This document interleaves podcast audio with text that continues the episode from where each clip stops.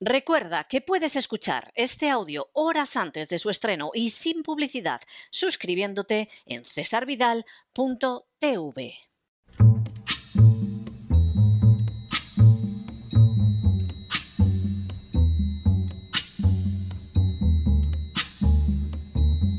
La voz con César Vidal, desde el exilio. When the night has come and the land is dark and the moon is the only light we'll see. No, I won't be afraid. Oh, I won't be afraid just as long as you stand, stand by me.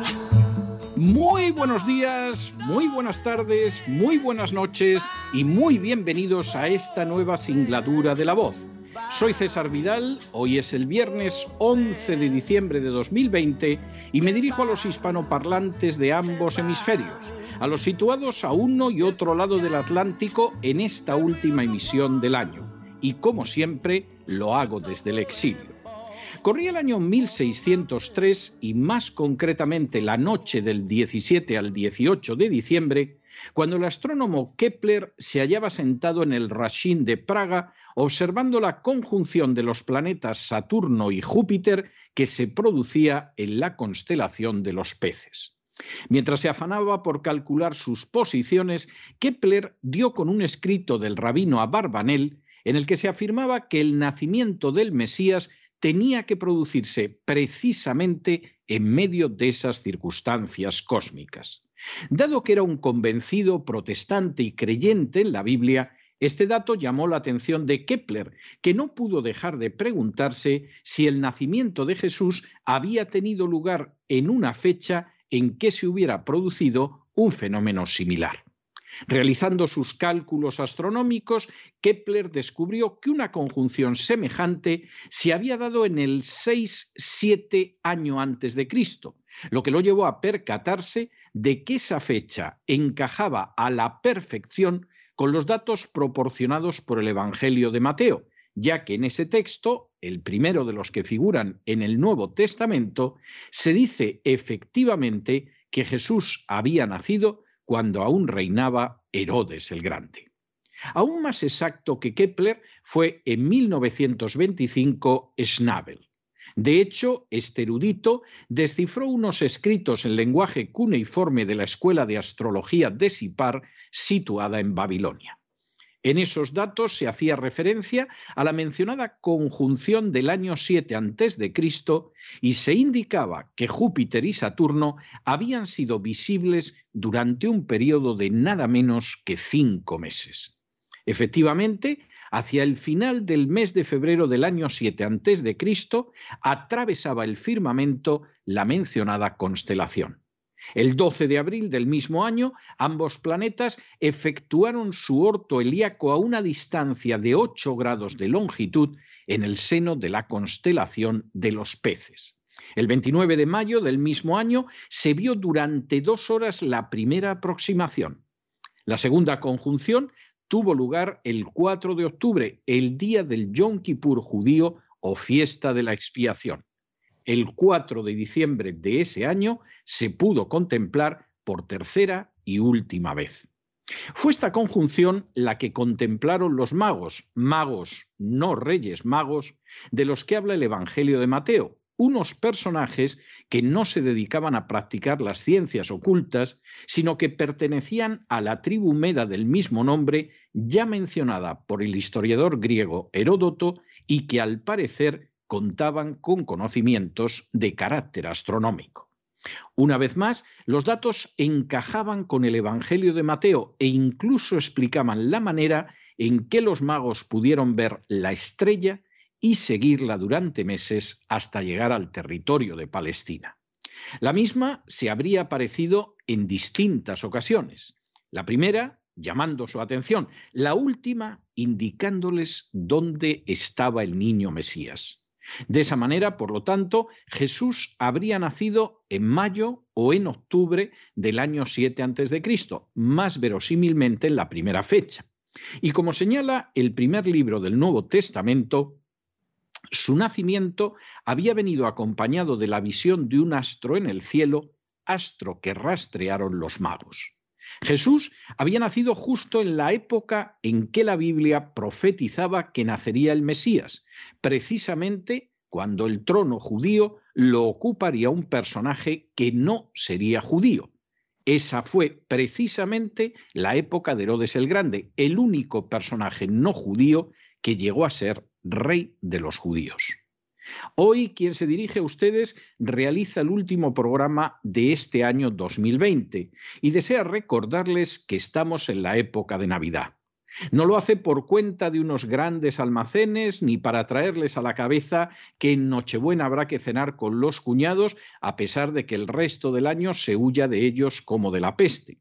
Tampoco pretende incitarlos al consumo, a los atracones o a las borracheras que lamentablemente suelen caracterizar estas fiestas y desde luego no pretende recordarles que a lo mejor la celebración va a estar muy limitada por las restricciones relacionadas con el coronavirus.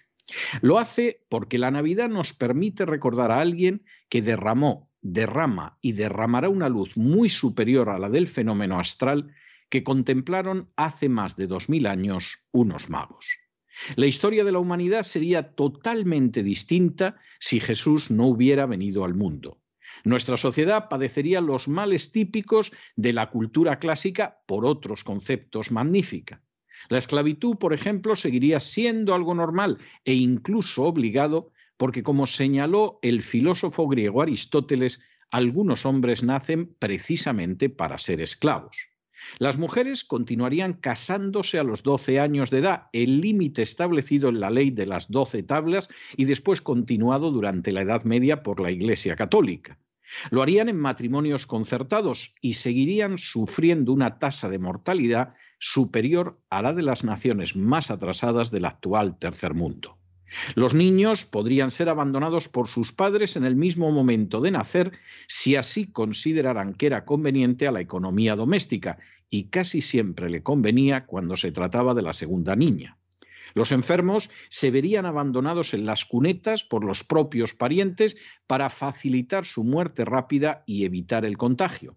Y los ancianos, ay, los ancianos no pocas veces recibirían alguna forma de eutanasia. Incluso en el seno del pueblo de Israel, no solo los ultraortodoxos, sino en realidad todos, seguirían rezando por las mañanas esa fórmula que afirma, Te doy gracias, Señor, porque no soy ni animal, ni mujer, ni gentil, marcando un muro de separación entre judíos y gentiles que sólo el cristianismo logró derribar.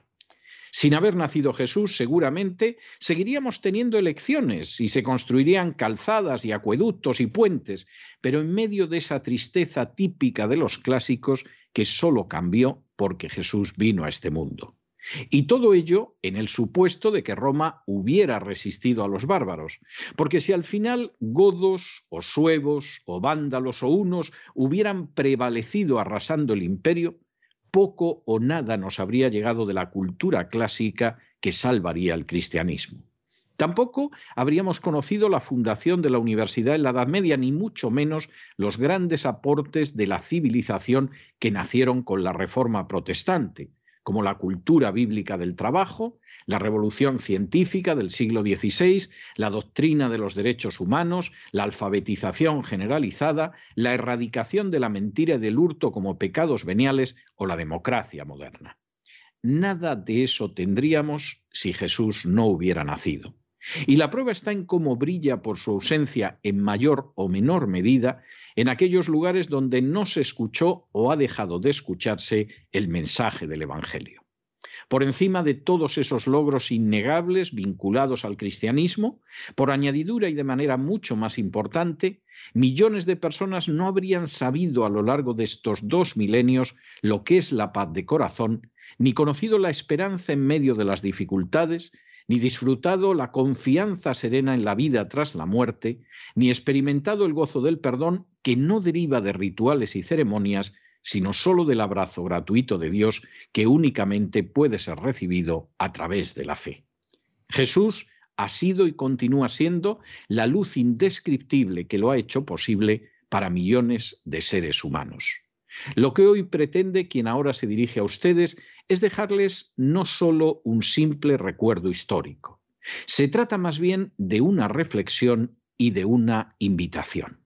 Ambas las dirijo a todos aquellos que nos escuchan a uno y otro lado del Atlántico, a todos aquellos que no tienen voz y a los que queremos prestarles nuestra voz para que no sean personas sin voz, a los ancianos, a los enfermos, a los huérfanos, a los deprimidos, a los que están solos, a los que carecen de un empleo digno, a los que sufren, a los que no disponen de alguien que los escuche, a los que se sienten sobrecogidos cuando reflexionan en un futuro de confinamiento, a los que miran a su alrededor y no encuentran un solo rostro amigo, a los que lloran, a todos ellos y a muchos, muchísimos más, quiero recordarles hoy que la paz, la esperanza, la confianza, el perdón, todo eso y más se halla a disposición de aquellos que abren sus corazones a Jesús a pesar de la crisis económica, de las desastrosas castas que padecemos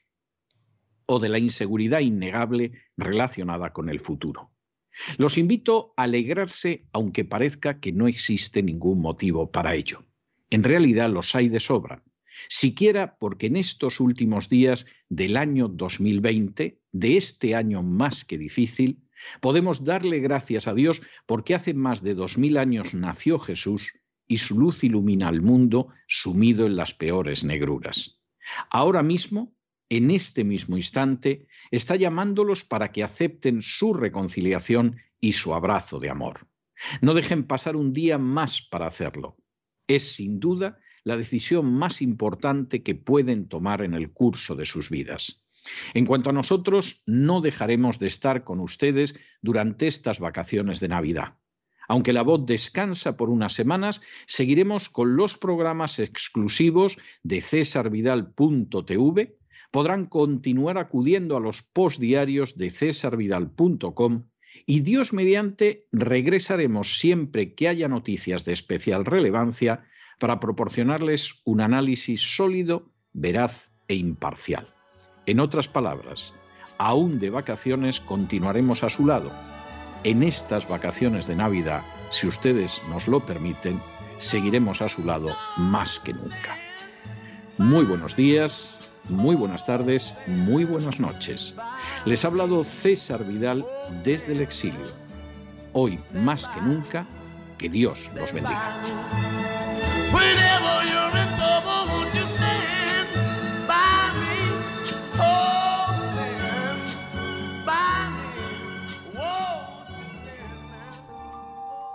Esta sección está patrocinada por crowdfunding con el siguiente mensaje. Nuestro Señor Jesucristo, el único Dios verdadero, es misericordioso y nuestro Salvador. Recuerda que puedes escuchar este audio horas antes de su estreno y sin publicidad suscribiéndote en cesarvidal.tv.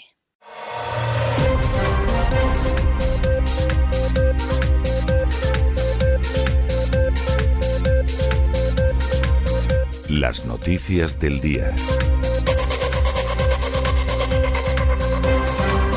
Estamos de regreso y estamos de regreso para entrar en nuestro boletín informativo, último boletín del año, del año 2020. Boletín que, como ustedes saben, tradicionalmente siempre lo concluimos con buenas noticias. Este año no nos lo han puesto fácil, vamos a reconocerlos.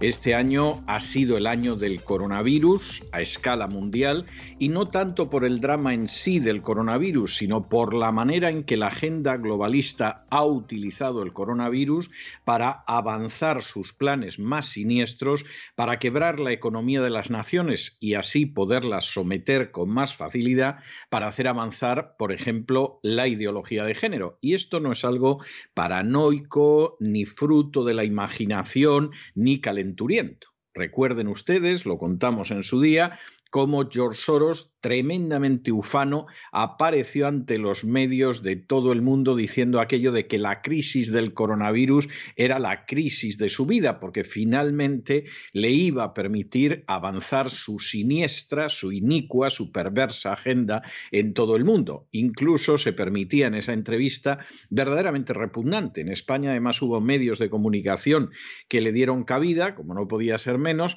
pues en esa entrevista incluso como comentaba cómo Europa tenía que someterse a una deuda perpetua, es decir, la Unión Europea esclavizada ya por los siglos de los siglos, como de hecho parece que quieren los presidentes de México, de la Argentina y del Perú en la última semana.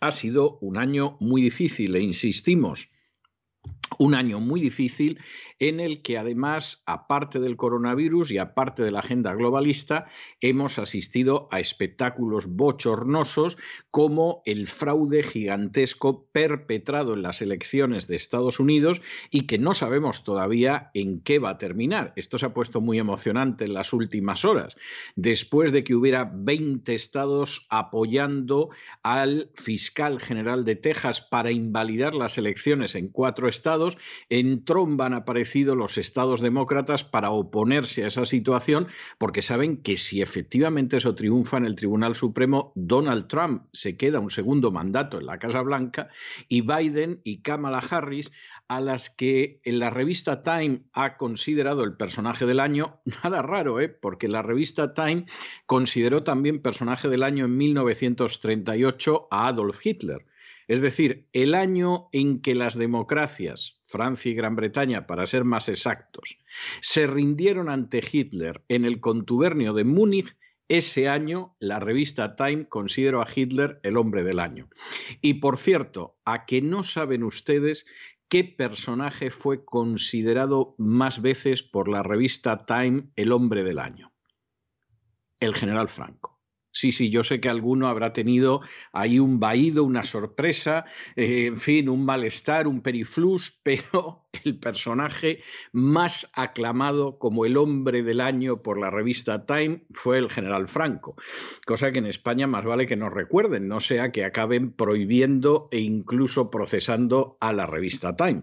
Pero volviendo a la cuestión en la que estábamos, este ha sido un año de abrigo y todavía queda pues una parte del mes de diciembre en que se va a decidir quién va a ser presidente de los Estados Unidos, por ejemplo.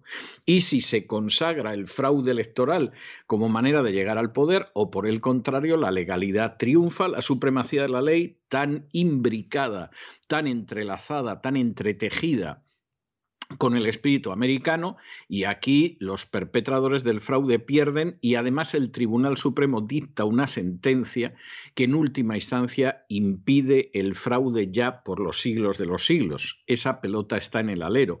Pero eso indica hasta qué punto este año ha sido un año difícil. Posiblemente ha sido el gran año para la agenda globalista, aunque gracias a Dios haya quedado parada en bastantes aspectos y muchos tengamos la esperanza de que en el 2021 coseche derrotas. Nuestro boletín de hoy es un boletín en positivo seguimos insistiendo, lo hemos dicho en el editorial, que somos conscientes de lo que ha sido este año 2020, que ha sido un año muy duro y muy difícil, pero al mismo tiempo no podemos dar solo esa imagen porque este año ha sido un año también un año verdaderamente bueno en otros aspectos, en otras situaciones.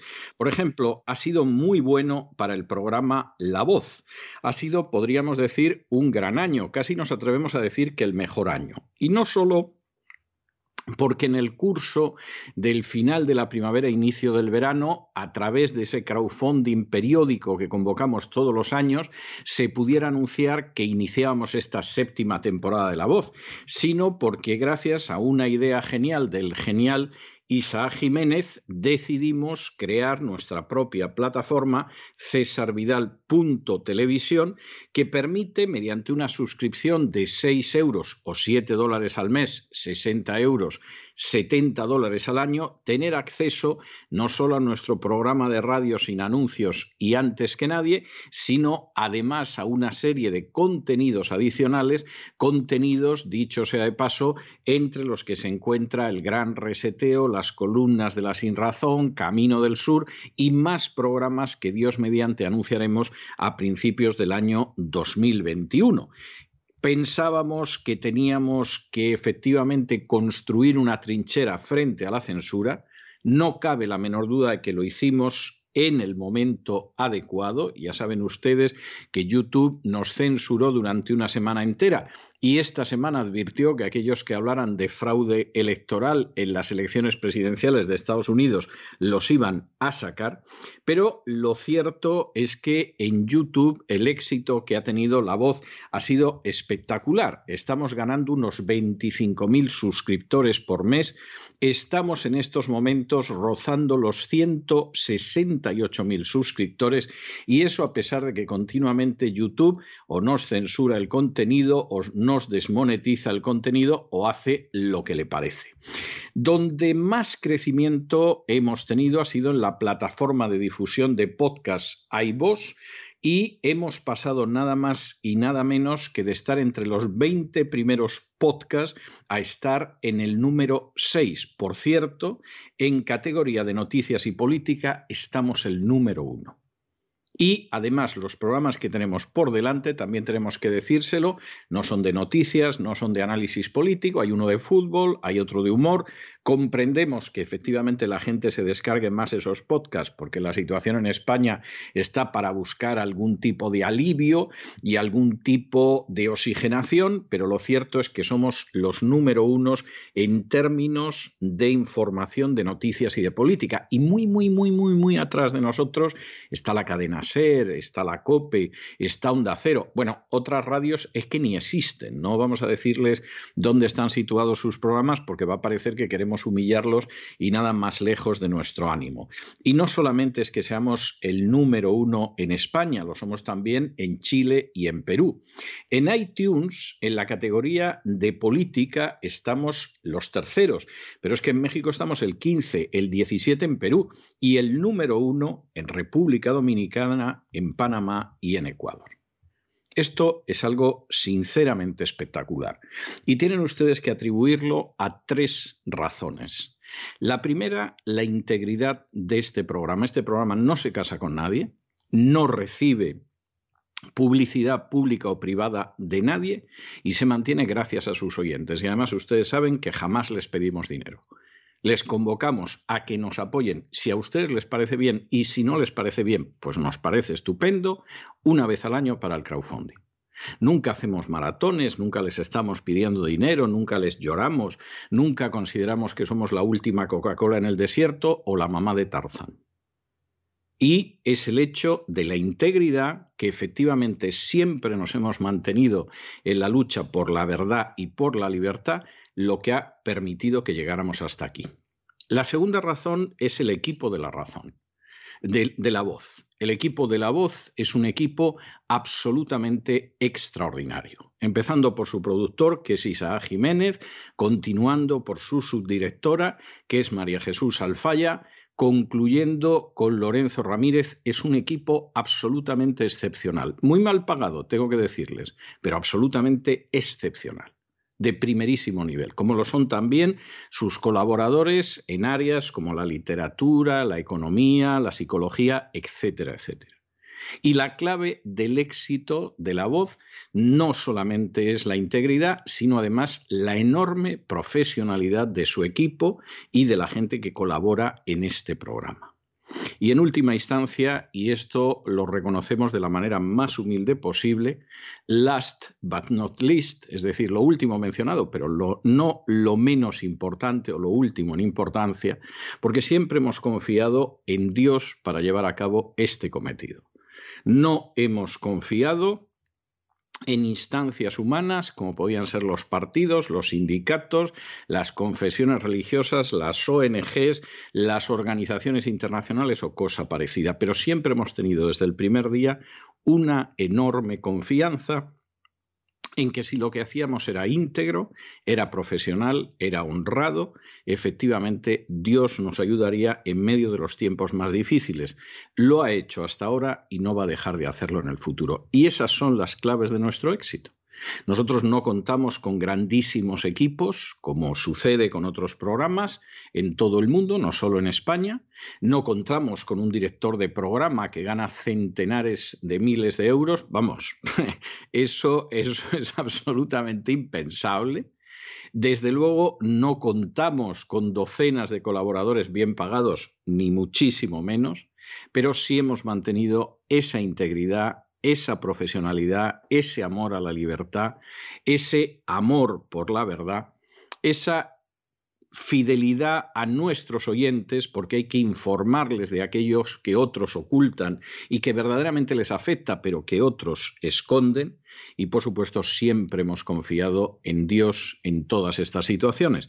Y por eso, incluso a través de este año tan rematadamente difícil que ha sido el 2020, vemos que los frutos recogidos son extraordinarios. Y tenemos que decirlo sin un átomo de orgullo, de soberbia, de jactancia, porque pensamos que aquí hay muchos elementos que se han movido, pero al mismo tiempo con una enorme gratitud porque gracias a ustedes, gracias a este equipo, gracias a Dios, podemos seguir un año más y este año, al menos en lo que respecta al programa La Voz, no ha sido un programa desastroso, sino todo lo contrario. Ha sido un año en el cual finalmente en tiempos de crisis se produce una clara visión de lo que es negro y lo que es blanco y los grises resulta que son muy difíciles de mantener. En fin, examinamos estas y otras noticias positivas con la ayuda indispensable de María Jesús Alfaya. María Jesús, muy buenas noches. Muy buenas noches, César. Muy buenas noches a los oyentes de la voz. Para variar, hoy les vamos a dar noticias positivas que han acaecido a lo largo de este año. Queremos hacerlo antes de hacer un pequeño alto en el camino para regresar muy pronto. Tenemos que darles las gracias antes de nada por el gran crecimiento que ha tenido el programa La Voz, éxito en índices de audiencia. Y además nos congratulamos del nacimiento del canal cesarvidal.tv. Un gran año para la voz de César Vidal, en previsión de la censura que los magnates de Silicon Valley iban a imponer en las redes sociales que controlan, nos adelantamos y lanzamos nuestra propia plataforma, César Vidal Un canal de distribución de contenidos imitando el modelo de negocio de Netflix por una suscripción de 6 euros al mes o 60 al año. De este modo tendrá acceso a contenidos de nuestro programa de radio antes que nadie y sin censura y a programas exclusivos. A pesar de que las apps para teléfonos móviles que estamos preparando y para tablets no van a estar disponibles hasta enero dentro de nada, esta plataforma ha tenido muy buena acogida desde su inicio, no para de crecer, mostrando el compromiso de nuestros oyentes con la libertad de expresión. Todos nuestros programas exclusivos pueden encontrar en este canal César Vidal TV, como Camino del Sur, El Gran Reseteo o la columna de la Sin Razón. Estos programas exclusivos están entre los contenidos más descargados por nuestros suscriptores. Pero nuestro canal de YouTube no se queda atrás, gana unos 25.000 suscriptores cada mes. Ya vamos por los 167.944 suscriptores y todo a pesar de los palos que nos da YouTube, desmonetizándonos el canal y censurando el contenido cada dos por tres. Donde más crecimiento hemos tenido el equipo y los programas de la voz ha sido en la plataforma de difusión de podcast española Evox, ya que de estar siempre entre los 20 primeros podcasts españoles más escuchados, acabamos el año manteniendo el puesto número 6, pero nos situamos en primer lugar en España como programa de actualidad informativa liderando el ranking. También en el número uno en la categoría de noticias y política. En el número uno no solo en España, sino también en Chile y en Perú. Y subimos también, agradecemos estos éxitos en iTunes. En la categoría de política estamos en España en el número 3 de descargas en iTunes. En México estamos en el número 15, en Perú en el puesto 17, en la República Dominicana, Panamá y Ecuador en el puesto número 1 en iTunes. La voz de César Vidal, como ven, quiere ser escuchada. Gracias a todos nuestros oyentes por su apoyo, porque este éxito también es suyo.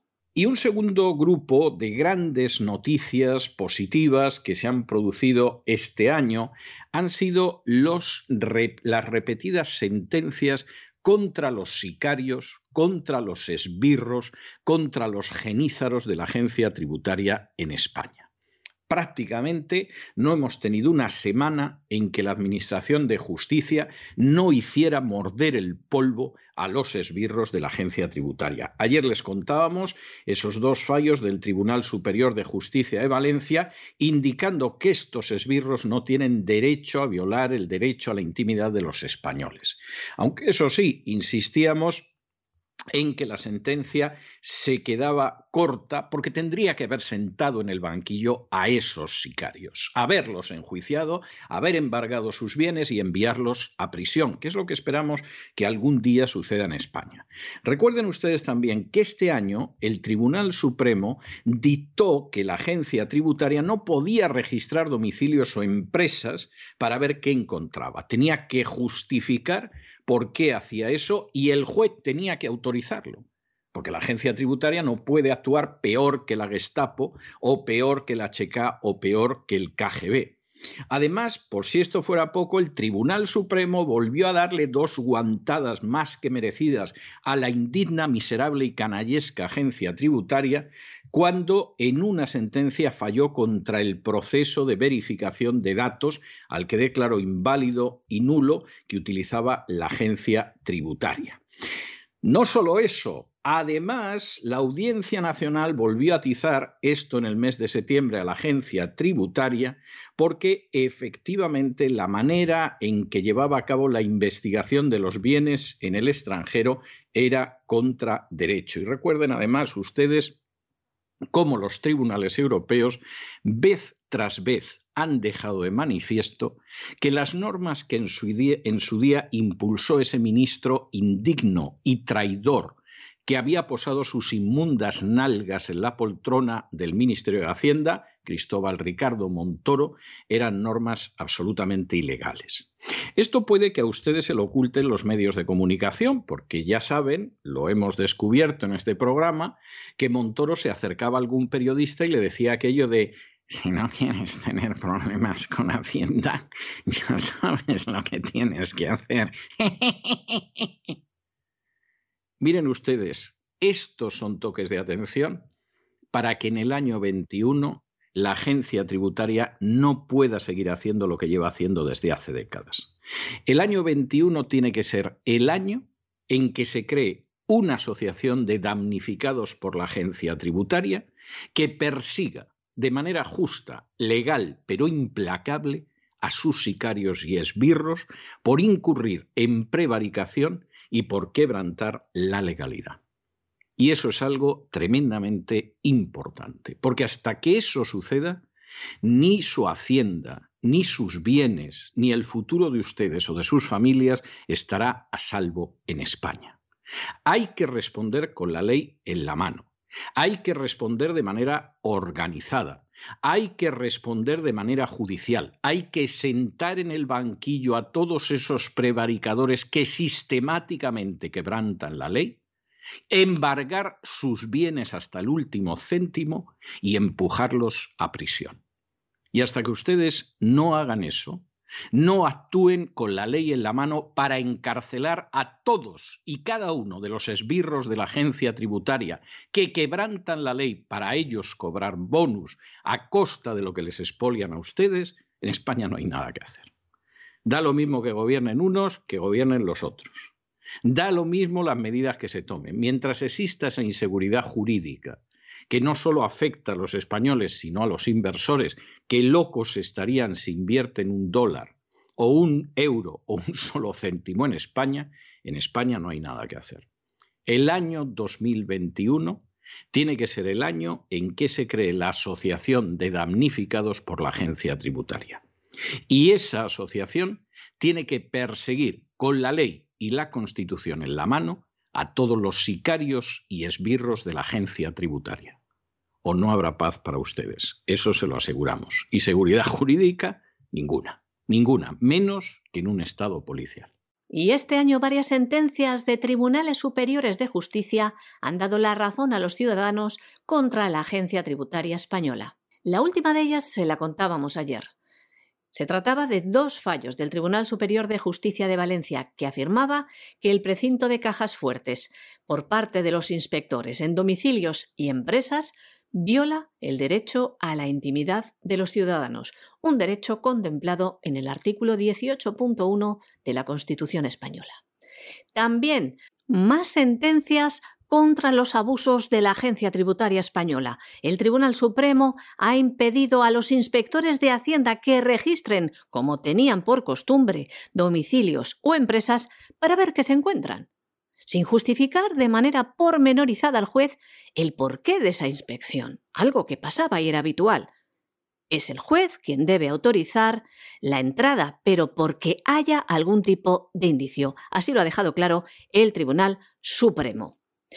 Más sentencias del Tribunal Supremo en contra de Hacienda. El alto tribunal falla contra Hacienda por el procedimiento de verificación de datos que estaban usando. El motivo se encuentra en el artículo 131 de la Ley General Tributaria, que establece solamente cuatro supuestos por los cuales el fisco sí puede pasar al procedimiento de verificación de datos, pero en caso de que no se dé ninguno de estos supuestos, el proceso resulta inválido y nulo. Otro palo a la agencia tributaria por saltarse la legalidad. En una sentencia de 21 de septiembre del año 2020, la Audiencia Nacional establecía que el incumplimiento de las normas que regulan la declaración de bienes en el extranjero no tiene repercusiones penales si estos fueron obtenidos en ejercicios tributarios ya prescritos. Hace referencia a la declaración de bienes en el extranjero a través del modelo 720. Hacienda pretendía que no prescribieran. Además, recordamos, el año pasado la Comisión Europea abría un expediente a España porque las sanciones precisamente de este modelo 720 vulneraban la libre circulación de capitales y también consideraban desproporcionado el régimen sancionador. Y es que en muchos casos que se llevaron a los tribunales, el monto total de las sanciones impuestas por la Agencia Tributaria Española superaba al dinero que los ciudadanos habían depositado en el extranjero. Como ven, este es el resultado si un ciudadano no se queda cruzado de brazos, si actúa contra las injusticias y el abuso de la agencia tributaria, al final se hace justicia.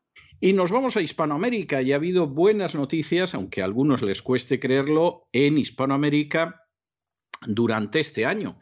Pero es que les vamos a dar una noticia de esta semana muy buena, que es el hecho de que en México el Estado de Querétaro aprobó una ley del Plan Estatal de Desarrollo que incluía la perspectiva no de género, sino la perspectiva de familia. Esta es una ley pionera esta es una ley precursora, esta es una ley que puede verdaderamente marcar todo un hito, no solo en México, maravilloso país al que queremos entrañablemente, sino en el conjunto de Hispanoamérica. Basta de estar combatiendo a la defensiva frente a la agenda globalista, frente a la ideología de género. Ha llegado el momento de pasar a la ofensiva. Y este tipo de normas son un tipo de normas que pueden resultar absolutamente decisivas en el futuro. Esperemos que el año 2021 sea el año de las leyes con perspectiva de familia. Y en México les tenemos que dar una muy buena noticia que ojalá se extienda a otros estados mexicanos, a otros países americanos y europeos. Y es que hace nada este miércoles, el 9 de diciembre, el Congreso del Estado de Querétaro aprobó una modificación del Plan Estatal de Desarrollo para incluir la perspectiva de familia. Como ven, parece que lo que solo existe es la ideología de género, la perspectiva de género con la que nos quieren adoctrinar. De este modo, se trata de la primera vez en la que la región latinoamericana se aprueba una ley que reconoce la perspectiva de familia. La exposición de motivos explica ampliamente los motivos de esta ley, que no son otros que el reconocimiento de la familia como célula básica de la sociedad, como factor de estabilidad social y de desarrollo personal. Se llama la Ley Méndez por su autora, la diputada local Elsa Méndez. Esta diputada explica que la familia es una institución de utilidad pública porque garantiza la continuidad de la sociedad, permite la transmisión de valores y conocimientos, garantiza los cuidados y seguridades de los más vulnerables y fomenta la corresponsabilidad entre la paternidad y la maternidad. Es decir, la familia es una institución que a todos interesa proteger porque colabora como ninguna en el bien común o en el interés general. Eso implica que el Estado, de manera subsidiaria, debe colaborar con la familia para ayudarla a cumplir con sus funciones sociales fundamentales, apoyando, entre otras cosas, la conciliación con la vida familiar. Esta diputada valiente, Elsa Méndez, que llevará su nombre en la ley, la ley Méndez, también decía que se hace necesaria una política con perspectiva de familia que tenga a la familia como eje central de las políticas públicas, desde una perspectiva antropológica, política y económica. La ley explica que por todo esto se hace necesaria una política con perspectiva de familia que tenga la familia como eje central de las políticas públicas, desde una perspectiva antropológica, política y económica, explica la ley. Y eso implica, continúa, que la familia sea el eje transversal de la política, es decir, la política fiscal y de vivienda, la educativa y la social, y hasta las decisiones deportivas deben de tomarse con perspectiva de familia, asumiendo que la familia es el centro de la política y el principal colaborador del bien social. La exposición de motivos llega a afirmar no haber aprobado esta ley habría sido una omisión legislativa, porque el artículo 4 de la Constitución Política de los Estados Unidos Mexicanos establece que las leyes protegerán a la familia. Igualmente se afirma que las familias tienen derecho a un hogar reconociendo implícitamente a la familia como comunidad de derechos y obligaciones. Y noticia verdaderamente espectacular la que se produjo hace apenas un par de semanas, hace apenas medio mes, cuando más de dos millones de argentinos se lanzaron a la calle, en su mayoría por iniciativa de organizaciones evangélicas a la que se sumaron católicos y gente de buena fe que querían defender las dos vidas, precisamente contra la aprobación de la ley del aborto. Es curioso que después de 20 horas de debate, esta madrugada la Cámara de Diputados de Argentina aprobara el proyecto de ley para la legalización del aborto, pero ahora pasa al Senado. Y recuerden ustedes que hace dos años, en el 2018, el Senado tumbó una iniciativa similar. Las cosas están enormemente igualadas, enormemente igualadas dentro de lo que es el Senado argentino. Esperemos que este año 2020 se pueda despedir con una gran noticia, y es que por segunda vez los partidarios del genocidio masivo, como reconocía el ministro de Sanidad argentino, que decía es que lo que hay dentro del vientre de la madre no puede ser humano, porque si fuera humano este sería el mayor genocidio de la historia de la humanidad, pero claro, no puede ser, porque hay naciones democráticas que lo permiten. El razonamiento es de una especiosidad que verdaderamente da pánico, pues es que verdaderamente esperemos que el Senado lo tumbe por segunda vez porque esto sería el inicio de ese genocidio también en Argentina, país que lamentablemente se ha rendido en los últimos años más de una vez a la agenda globalista por culpa de su pésima situación económica, pésima situación económica que han utilizado los que pilotan la agenda globalista para privar a la Argentina de libertad, para privar a la Argentina de soberanía, para privar a la Argentina de independencia y para intentar imponerle una agenda antifamiliar, una agenda antivida y una agenda de esclavitud. Y en numerosas ocasiones los argentinos han salido a las calles para defender la vida en 250 ciudades del país y contra el proyecto de legalización del aborto, un proyecto anunciado por el gobierno de Alberto Fernández, un proyecto criminal que permitiría la interrupción del embarazo hasta la semana 14 de gestación.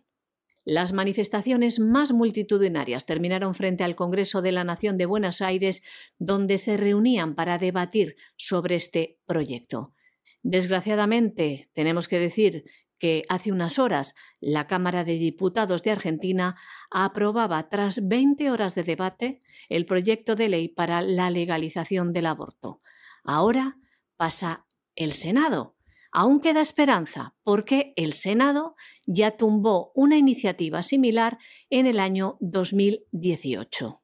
Y otra buena noticia que pasaba por Hispanoamérica y que tiene que ver con la agenda globalista. El Tribunal Supremo o la Suprema Corte de Justicia de México rechazó el intento de despenalizar el aborto. Era un proyecto del ministro José Luis González Alcántara Carrancá que pretendía que se modificara el Código Penal y que finalmente el aborto se despenalizara en cualquier caso, pero lo cierto es que al final, de nuevo, la acción de los ciudadanos impidió esa legalización del aborto. De nuevo, grandísima noticia. Este ha sido un año muy duro, pero no olviden ustedes que en medio del fragor de la batalla, en medio del confinamiento, en medio del auténtico tsunami de noticias falsas a que se les ha sometido, también ha habido victorias importantes y aunque los medios de comunicación las hayan acallado, sin embargo nosotros tenemos que recordarlas. Más noticias positivas en Hispanoamérica, esta vez en México. ¿Qué han pasado? Este año, grupos pro vida celebraron que la Corte Suprema de Justicia de México rechazase el intento de despenalizar el aborto. Más de 200 legisladores de todos los partidos, así como más de 200 juristas mexicanos, expresaron su rechazo al intento de abrir las puertas a la despenalización del aborto en todo México. Y lo presentaron a la Corte Suprema de Justicia de la Nación. Y esto surtió efecto porque al final la Corte Suprema se manifestó con cuatro votos en contra y uno a favor, la primera sala de la Suprema Corte de Justicia de la Nación desechó el proyecto del ministro José Luis González Alcántara, que pretendía ordenar al Congreso de Veracruz modificar su código penal para despenalizar el aborto bajo cualquier circunstancia. Y también en el plano internacional hubo muy buenas noticias. Por ejemplo, la Organización de Naciones Unidas intentó presionar a los países miembros para que garantizaran la legalización del aborto total de acuerdo con la Agenda 2030. Esta era la historia, la excusa, como no fue precisamente que había una epidemia de coronavirus. Qué enorme fracaso el de Naciones Unidas que el único documento que aprobó durante toda la epidemia de coronavirus fue un documento vergonzoso, bochornoso, vergonzante, rezumante de ideología de género, en el que se decía que el coronavirus afectaba más a las mujeres que a los hombres, mentira. Pero aunque hubiera sido así, ¿eso qué significaba? ¿Que también los hombres tienen la culpa del coronavirus? Y segundo, que había que permitir, que había que insistir, que había que garantizar que se pudieran seguir perpetrando abortos durante la epidemia de coronavirus, aunque otros servicios médicos no pudieran atender a los ciudadanos. Acabar con vidas inocentes era mucho más importante que poder atender a enfermos. Bueno, pues al final esto hizo que en un momento determinado en la ONU, a pesar de las presiones, no se pudiera aprobar el documento. ¿Quiénes se opusieron? Pues se opusieron las naciones con presidentes patriotas. Se opuso Estados Unidos, cuyo presidente era entonces Donald Trump y lo sigue siendo y no sabemos si lo va a ser otros cuatro años, se opuso la Rusia de Vladimir Putin y se opusieron multitud de naciones africanas que no tienen la menor intención de volver a convertirse en colonias, esta vez de una serie de poderes que pueden ser todavía más despiadados que los poderes coloniales europeos. Grandísima noticia, que no se les pase. La ONU intenta todo para llevarnos a esa Agenda 2030 cuyo representante en España es el comunista Pablo Iglesias. Pero la realidad es que ha habido victorias en este año 2020. Recuérdenlo o sépanlo, porque los medios de comunicación han hecho lo posible, porque efectivamente ustedes no lo sepan y porque al final alcen los brazos rindiéndose pensando que no hay esperanza y que es imposible parar esa marea. Esa marea se ha parado en muchos sitios, con éxito. Y nosotros haremos todo lo posible porque ustedes lo sepan y lo recuerden, porque esa es una de las razones para la esperanza el día de mañana. La ONU trató de presionar a los países miembros para que garantizasen la legalización del aborto total, el fin que estuviera impuesto en el año 2030. ¿Le suena el año? El de la Agenda 2030. Y todo con la excusa de la pandemia del coronavirus. Pero la población se movilizó, asociaciones, plataformas, recogieron firmas para que cesaran las presiones. Tanto el Estados Unidos de Donald Trump como la Rusia de Putin, pasando por el grupo africano, se enfrentaron también a estas presiones de la ONU para imponer el aborto total. Al final, por falta de consenso, la mesa de la Comisión de Población y Desarrollo de la ONU tuvo que retirar el párrafo relativo al compromiso de los Estados para garantizar el aborto en el año 2030. De este modo, se evitó que la cultura de la muerte se impusiera en el mundo por mandato de la ONU. Y concluimos este boletín especial del último día de la razón del año con una noticia que veníamos anunciándolo y que el presidente Trump dejó entrever a principios de esta semana y es que iban a pasar grandes cosas los días 8 y 9. Bueno, ya son más de 20 los estados que se han unido en esa demanda ante el Tribunal Supremo contra el fraude electoral perpetrado para llevar a Joe Biden a la Casa Blanca. Es más, hay más de un centenar de legisladores republicanos que apoyan la demanda de Texas para que efectivamente, en última instancia, Trump sea reconocido como el ganador de las elecciones y por lo tanto ocupe la Casa Blanca durante un segundo mandato. Y sobre todo, y esto es muy importante, para que un personaje que ha aprovechado el fraude, las mentiras de los medios de comunicación y la corrupción más descarada como Joe Biden no pueda ser presidente de los Estados Unidos y no pueda serlo en el futuro nadie que se atreve a utilizar de una manera tan vergonzosa, tan ilegal y tan anticonstitucional el fraude electoral. Esta es una batalla lo hemos dicho y seguramente, aunque nos vamos hoy de vacaciones navideñas, vamos a tener que estar volviendo de vez en cuando en el curso de las vacaciones para informarles sobre esto. Esta es una cuestión que va mucho más allá de los Estados Unidos o de quién va a ser el inquilino de la Casa Blanca en los próximos cuatro años. Esta es una cuestión donde se decide el futuro de la democracia. Y si efectivamente quien va a ser presidente de un país es quien surja legítimamente de las urnas o quienes decidan los amos de la agenda globalista recurriendo al fraude electoral e incluso a métodos de conteo electorales fabricados expresamente para perpetrar fraudes electorales, como es el caso de Dominion, que está en los tribunales en algún país precisamente por haber perpetrado fraudulentamente fraudes electorales, presuntamente, por supuesto.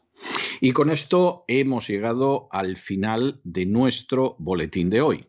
Y Donald Trump no se ha quedado de brazos cruzados porque la democracia y la libertad de los Estados Unidos están en juego. Ante las pruebas evidentes de fraude electoral en los Estados Unidos, donde han prosperado numerosas demandas contra estados por irregularidades probadas en las votaciones, la maquinaria para evitar que los Estados Unidos pierdan su independencia se ha puesto en marcha. Los motores, los abogados de Donald Trump. Ante un fraude tan palmario, el presidente Donald Trump acaba de pedir a la Corte Suprema de Estados Unidos que le permita unirse a la demanda de Texas, que busca revertir su derrota electoral, descartando los resultados de la votación en cuatro estados, litigio que también obtuvo el apoyo de otras 17 entidades. Hay que decir que se han unido a esta demanda de Texas Missouri, Alabama, Arkansas, Florida, Indiana, Kansas, Luisiana, Mississippi, Montana, Nebraska, Dakota del Norte, Oklahoma, Carolina del Sur, Dakota del Sur, Tennessee, Utah y Virginia Occidental. Además, la demanda de Texas también la apoyan más de un centenar de legisladores republicanos. Pretenden así que se haga justicia y revertir los resultados de las elecciones fraudulentas. María Jesús, muchas gracias por todo, muy buenas noches, que tengas unas fiestas lo más felices posibles porque te las has ganado, te las has merecido y realmente has tenido un año en esa segunda parte de la temporada sexta y en esta primera parte de la temporada séptima verdaderamente colosal. Muchas gracias, María Jesús. Muchas gracias, César. Te deseo también que pases unos días maravillosos, que descanses, así como también les deseo lo mejor a todo nuestro equipo y nuestros queridos oyentes. Y ustedes ya lo saben, no se nos vayan, no se nos vayan porque aquí todavía queda tela que cortar en este programa, que insistimos, es el último del año 2020, pero es que estamos seguros de que nos va a tocar volver durante este periodo vacacional en más de una ocasión, por ejemplo el martes, para tener un programa especial sobre presupuestos con don Roberto Centeno, por supuesto, para cuando se sepa qué pasa con la presidencia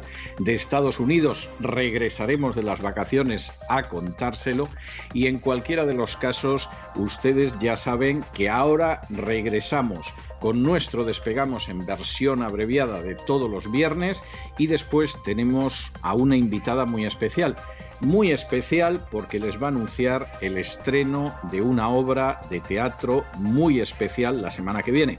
No se lo pierdan, que les garantizamos que merece la pena. Regresamos enseguida.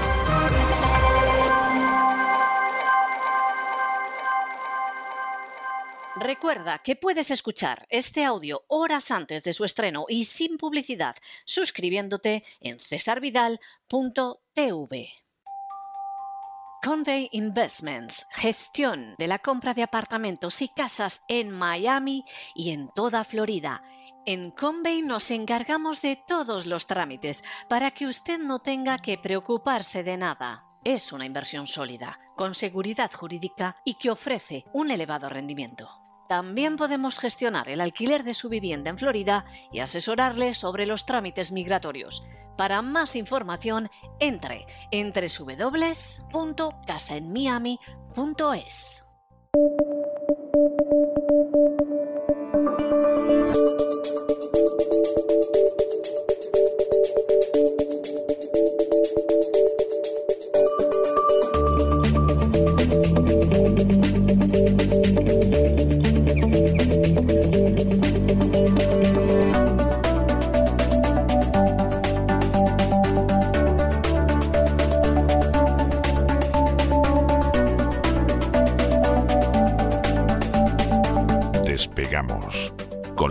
Lorenzo Ramírez.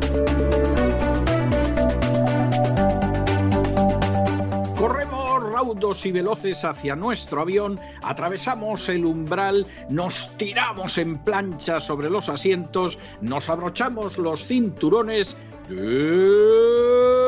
despegamos y nos elevamos hasta alcanzar nuestra velocidad, nuestra altura de crucero. A mi lado, don Lorenzo Ramírez, que no sé si ustedes se lo van a creer, pero tiene una cara que a mí ahora mismo me recuerda a Sigmund Freud.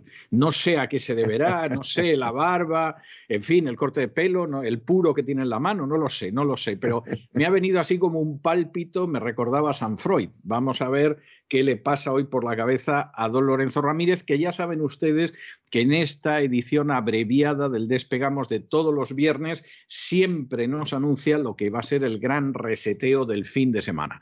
Muy buenas noches, don Lorenzo. ¿Qué nos va a traer usted en el gran reseteo de este fin de semana?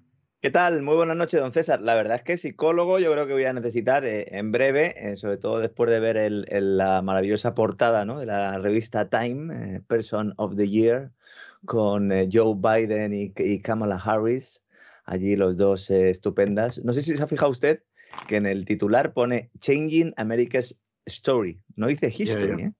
no, no, Sí, lo cual es muy cierto, efectivamente, porque el relato, el relato ya lo creo que intentan cambiarlo.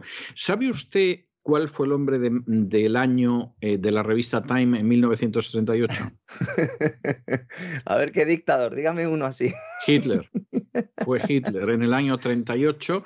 Además, el año 38 que es cuando despedazaron Checoslovaquia, o sea, y además Gran Bretaña y Francia pues decidieron optar por lo que luego se llamó la política del apaciguamiento. Bueno, pues el hombre del año fue Hitler y seguramente fue el hombre del año, pero vamos, en fin, no era como para, para encima premiarlo desde Time. y sabe usted, ¿no? Eh, ¿Sabe usted qué personaje ha sido más veces portada del Time como el hombre del año?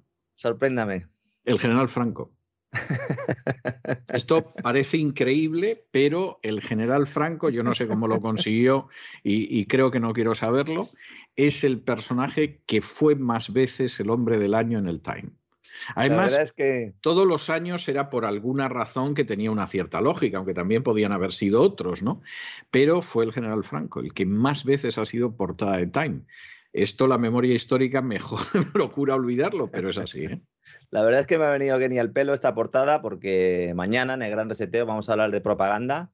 Si hemos eh, contado ya o hemos analizado, lo seguiremos haciendo, los aspectos económicos eh, de la crisis de la, de la, famosa pandemia covidiana, si hemos hablado también de cuestiones eh, políticas, si hemos analizado, bueno, pues el, mismo papel ¿no? que representa Joe Biden como miembro destacado de esa, de esa élite, o por lo menos como marioneta de esa, de esa agenda globalista que quieren implantar. Y ahora decía usted lo de Freud.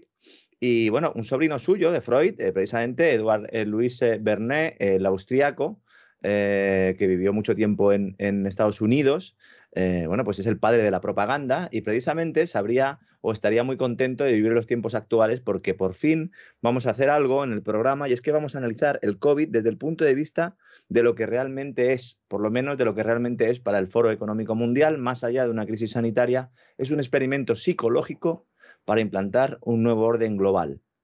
No lo digo yo, lo dice el Foro Económico Mundial, lo dijo ya en abril después de bueno, pues esas afirmaciones que mañana pues vamos a, plasmar en el programa y además vamos a dar datos y vamos a, bueno, pues a plantear y, para que todos nuestros suscriptores de César Vidal TV pues puedan acudir a las fuentes directamente, vamos a analizar eh, cómo esto es una operación psicológica de libro.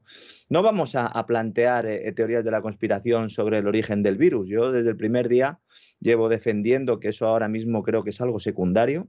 Para algunos es algo primario, yo creo que no. Yo creo que es, hay que analizar lo que está ocurriendo y cómo se está aprovechando esta enfermedad, porque mientras que estemos buscando orígenes extraños, pues no nos vamos a dar cuenta de lo que está sucediendo a nuestro alrededor, ¿no? Vamos a plantear también cuáles han sido los cambios de los diferentes mensajes que han sido completamente voluntarios para terminar de volver loco al personal. Vamos a estudiar también eh, pues, eh, cuáles son los efectos que está teniendo esta manipulación eh, social a nivel global sobre los ciudadanos. Están empezando ya a, registrar eh, e importantes problemas no eh, de pulmonares, no circulatorios, problemas mentales ¿eh? derivados de todo lo que está ocurriendo. Y bueno, mm, vamos a plantear eso, también. Eso es algo verdaderamente escalofriante, pero verdaderamente escalofriante. Escalofriante. Vamos a hablar de algunos informes que publicados en revistas, en publicaciones académicas, como la propia de Lancet, que se ha hecho muy famosa durante toda esta pandemia, eh, porque obviamente pues es una de las referencias en, materia científica, donde se lleva ya mucho tiempo analizando cuál es el efecto de los confinamientos. también vamos a, estudiar, eh, bueno, pues cómo de alguna manera los arquitectos del, gran reseteo quieren aprovechar esto en su propio beneficio. Eh, no es que, insisto, que seamos nosotros muy listos, es que ellos mismos lo han ido exponiendo a lo largo de estos meses. Y vamos a hablar de doctores y vamos a hablar de científicos, eminencias, las cuales no salen en los medios de comunicación, pues eh, planteando este enfoque eh, que estoy yo comentando aquí, también la implicación que tiene la John Hopkins y, la propia Fundación Gates en todo esto, porque han estado ahí desde el principio. Y es que, don César, el poder del miedo es, es eh, bueno, pues yo creo que es exponencial, ¿no? De hecho, las operaciones psicológicas. Y, seguramente, seguramente es una de las fuerzas, junto con la mentira, que más son capaces de doblegar al género humano.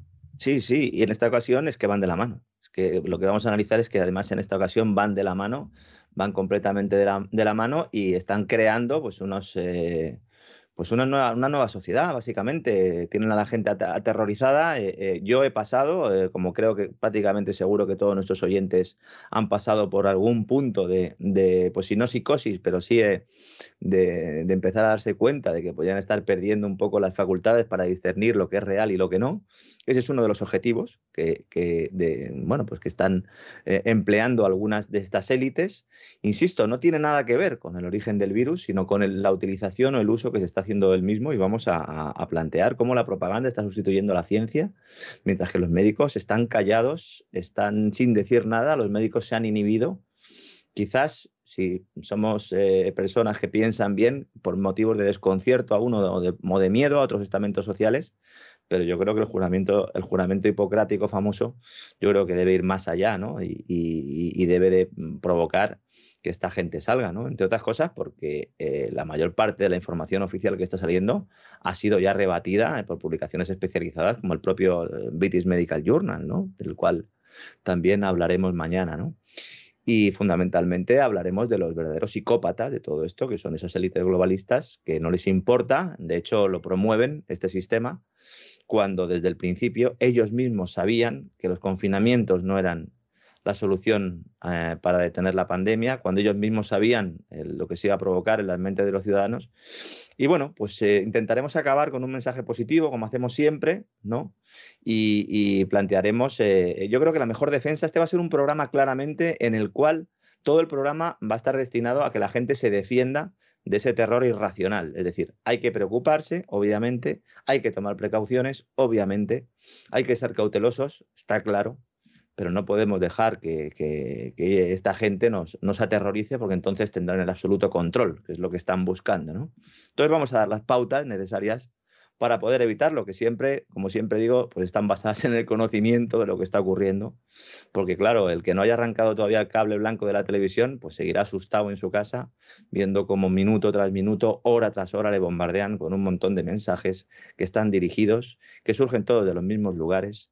Bueno, fíjese, ¿no? Lo que ha ocurrido ahora con el tema de las elecciones de Estados Unidos, sea, que no se haya dado cuenta todavía de que hay una orden para no contar lo que está pasando en la pelea judicial en, en Estados Unidos, ¿no? Y bueno, pues eh, eso es lo que vamos a contar, don César. Yo creo que va a ser un programa interesante. Eh, abrimos también eh, una serie de gran reseteos en los cuales pues, vamos a seguir orbitando en torno a esto. Hablaremos en futuros reseteos también de, otras cuestiones, de cuestiones más financieras. También hablaremos de transhumanismo en, en, la semana siguiente, seguramente. Y bueno, yo creo que van a ser unos cuantos programas que nos van a dar eh, una munición necesaria para luchar mentalmente contra esta gente, porque la primera batalla, ya sabe usted, don César, que se libran las cabezas. No tengo, no tengo la menor duda, vamos, pero ni la menor duda, ¿eh? No hay ninguna duda al respecto. Bueno, el que, el que, hablando de dudas, también cuando he visto la portada de Time, el que todavía tenga alguna duda de que Joe Biden eh, es uno de los eh, elementos destacados de ese Great Reset, Vamos a ver, hay que decir que, bueno, John Kerry, sabe usted que ha sido nominado o ha sido designado como el zar del cambio climático por el sí, sí, señor Joe que Biden. No, no, resulta nada sorprendente, sí. Hay que premiar a la gente, ¿no? Por perder elecciones. Claro, porque si estas han sido trucadas, ¿cuántas más fueron trucadas? Es que ahora eso es lo que hay que plantearse. No hay que ir solo al, al corto plazo, ¿no? En una mesa redonda sobre el Great Reset, precisamente organizada por el Foro Económico Mundial, a mediados de noviembre, el secretario de Estado John Kerry, insisto, ahora han designado zar del cambio climático, ha declarado firmemente que la administración Biden eh, va a apoyar el gran, el gran reseteo, el gran reinicio, y dice que se va a producir con mayor velocidad y con mayor intensidad de lo que mucha gente podría imaginar. Bueno, y eso no me pilla de sorpresa, ¿eh? O sea, no. Lo digo por aquellos que todavía siguen sosteniendo. Lo van a intentar, por lo menos. Eso es, eso es. Lo digo por, por aquellos que siguen sosteniendo que esto es una, eh, es, es, una conspiración, es una teoría de la conspiración. Es una conspiración, obviamente, pero no es una teoría. No es una teoría porque es que esto está publicado. Es que le llegaron a preguntar al señor Kerry si el Foro Económico Mundial y otros partidarios del Grid Reset están esperando demasiado pronto, están esperando demasiado pronto del nuevo presidente, ¿no? Dice, va a entregar el primer día este tema para analizarlo? Y entonces Kerry respondió, sí, sí, es que esto está en la agenda, en la primera hoja del libro, ¿no? Entonces, es ahí cuando plantea que van a intentar que esto vaya a una velocidad y una intensidad nunca vista, lo cual enlaza con uno de los programas que hicimos sobre el señor Biden. Y yo no sabía esto cuando estaba eh, preparando el programa, eh, me he enterado hace pues una media hora de esta información, investigando otra cosa, ya sabe usted, don César, que van saliendo, cuando uno investiga, van saliendo nuevas líneas ¿no? Eh, para ir tirando del hilo. Y la verdad es que luego cuando he visto la revista Time, digo, estupendo que vayamos a hablar de esto, porque así pues el personal sabrá defenderse, porque viene ahora una campaña de propaganda que ríase usted de la que hemos vivido hasta ahora. Ahora viene la buena, la de verdad. Sí, ahora va a venir la, la que nos vamos a enterar, pero, pero vamos, de lo que vale un peine. bueno, don César, pues mañana más.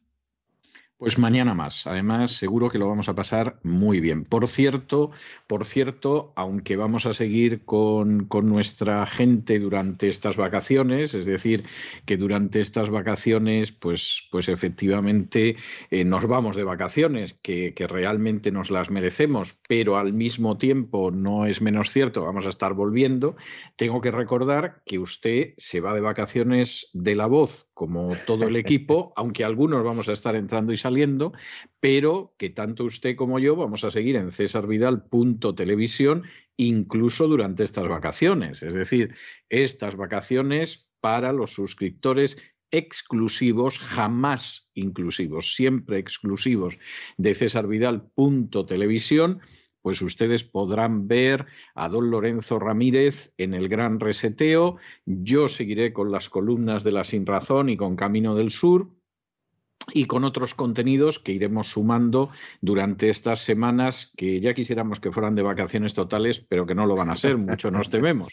Y en cualquiera de los casos, eso sí, don Lorenzo, yo le tengo que dar las gracias por la manera en que usted ha contribuido a realzar el equipo de La Voz y también por la manera en que además este año lanzó el gran reseteo y por el aplauso que recibe a diario de manera cotidiana de los oyentes y los televidentes de La Voz y de César Vidal Televisión, porque usted hace un trabajo extraordinario, o sea, forma parte, pero muy importante de ese equipo, reducido, pero extraordinario, del programa La Voz y de cesarvidal.tv. De modo que espero que tenga usted unas vacaciones maravillosas, aunque nos vayamos a encontrar en cesarvidal.tv y que regrese usted a La Voz, pero vamos, hecho un chavalón cuando volvamos ya a inicios del mes de enero del año 2021. Que lo pase usted muy bien junto con su familia. Muchas gracias, don César. La verdad es que ha creído usted en esto desde el primer momento. El, gran reseteo era una necesidad más que un proyecto. Yo creo que se fue convirtiendo en una necesidad. Además, eh, cada programa que, hemos estado haciendo, vamos a seguir haciendo muchos más y, no podemos parar porque es que, insisto, es una necesidad. La gente tiene que conocer lo que está ocurriendo, eh, sobre todo porque es que no hay, no hay alternativas, eh, no hay alternativas de información. los medios de comunicación han enterrado completamente cualquier tipo de viso de, hacer su trabajo o cualquier tipo de opción para que los ciudadanos puedan pues tener ese derecho a la información de la cual pues ellos hablan los primeros, estos medios de comunicación, y luego pues se dedican a, restregarlos por el suelo estos derechos siempre que pueden. Y bueno, pues básicamente también darle las gracias a, nuestros oyentes que también han respaldado este proyecto. Esto está empezando, cesarvidal.tv también está empezando. Esto es un embrión de algo que va a ser mucho más grande y va a seguir siendo grande y se va a hacer más grande Gracias a todos los que nos apoyan, sobre todo, don César, gracias a usted. Así que yo también le doy las gracias. Un fuerte abrazo y mañana nos vemos en ese gran reseteo. Sí, sí, va a ser un tiempo muy bueno el que vamos a pasar de gran reseteo. Recuerda que puedes escuchar este audio horas antes de su estreno y sin publicidad suscribiéndote en cesarvidal.tv.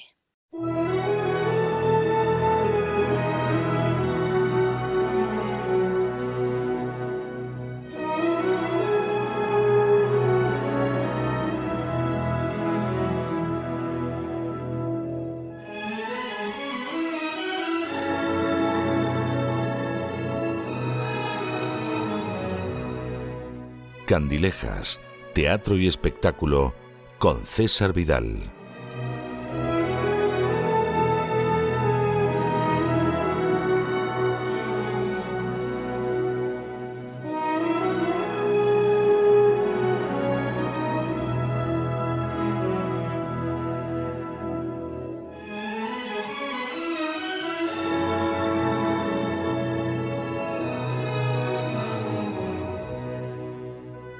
Estamos de regreso y estamos de regreso para esa parte final del programa La Voz, para esa sección última del viernes, que es el último día de la semana, que ustedes saben que yo tengo siempre muy cerca del corazón. Siempre tengo que hacer la salvedad, salvedad obligada, de que efectivamente la forma en que concluimos las distintas singladuras diarias del programa La Voz son muy agradables también para mí. A mí me encanta cuando terminamos el día hablando los lunes de cómo hay que hablar bien en español, cuando nos referimos a la economía, cuando nos adentramos en la psique, cuando nos vamos a la biblioteca de doña Sagrario Fernández Prieto a estudiar los libros que nos trae. Todos esos aspectos saben que son muy gratos, pero ustedes también saben que yo tengo el corazón puesto de manera especial en esta sección de los viernes que se llama Candilejas y en la cual recalamos en el mundo de la cultura. Muchas veces estamos hablando con directores, con actores, con actrices vinculadas al teatro. En ocasiones hemos tenido directores que incluso en su día ganaron un Oscar. Por supuesto, por aquí ha pasado gente de la escultura, de la música, de la pintura del ballet e incluso en ocasiones nos permitimos hasta concesiones en otros terrenos culturales, educativos y científicos. Hoy tenemos a una persona que yo diría que es absolutamente polifacética, lo van a ver ustedes, porque aunque nos vamos a centrar sobre todo en lo que sería su faceta de actriz, que ya de por sí tiene entidad suficiente, bueno, pues van a ver ustedes que además se dedica a hacer otras cosas, quizá porque en el mundo en el que vivimos hay que hacer varias cosas, siquiera por necesidades nutricias, y eso sí, dedicar también en la medida de lo posible el tiempo a aquello en lo que tenemos el corazón. Les estoy hablando de una actriz para nuestra invitada de hoy, les estoy hablando de una persona muy especial cuyo nombre es Miriam Gas. Miriam, muy buenas noches, muy bienvenida. Hola, buenas noches, César. Muchas gracias. Muchas gracias por este espacio. Hay, una primera cuestión que yo tengo que preguntarte. Esta es una pregunta absolutamente obligada y más en una persona que en última instancia ha terminado en ese terreno movedizo, aventurero y proceloso de la interpretación. Eh, ¿Había alguien en casa que tuviera alguna relación con la interpretación o con el mundo del arte? ¿O el caso de Miriam Gas es, es la primera que se lanzó a la piscina en la familia? Pues eh, yo creo que sí, o sea, vamos, creo que sí, no, es, es así. En casa no, no hay nadie que se dedique lo que es a la interpretación. Eh, sí tengo algún hermano que en su tiempo se dedicó a la música, pero mm, tuvo un, tiempo corto. Eh, tengo un familiar que no conozco, que es Mario Gas, que es un familiar muy lejano de estos primos, segundos, hijos, pero no nos conocemos y entonces tampoco, tampoco ha influido en esta decisión de, de, cantarme por la interpretación. Entonces, digamos que en mi casa a eso solo me dedico yo.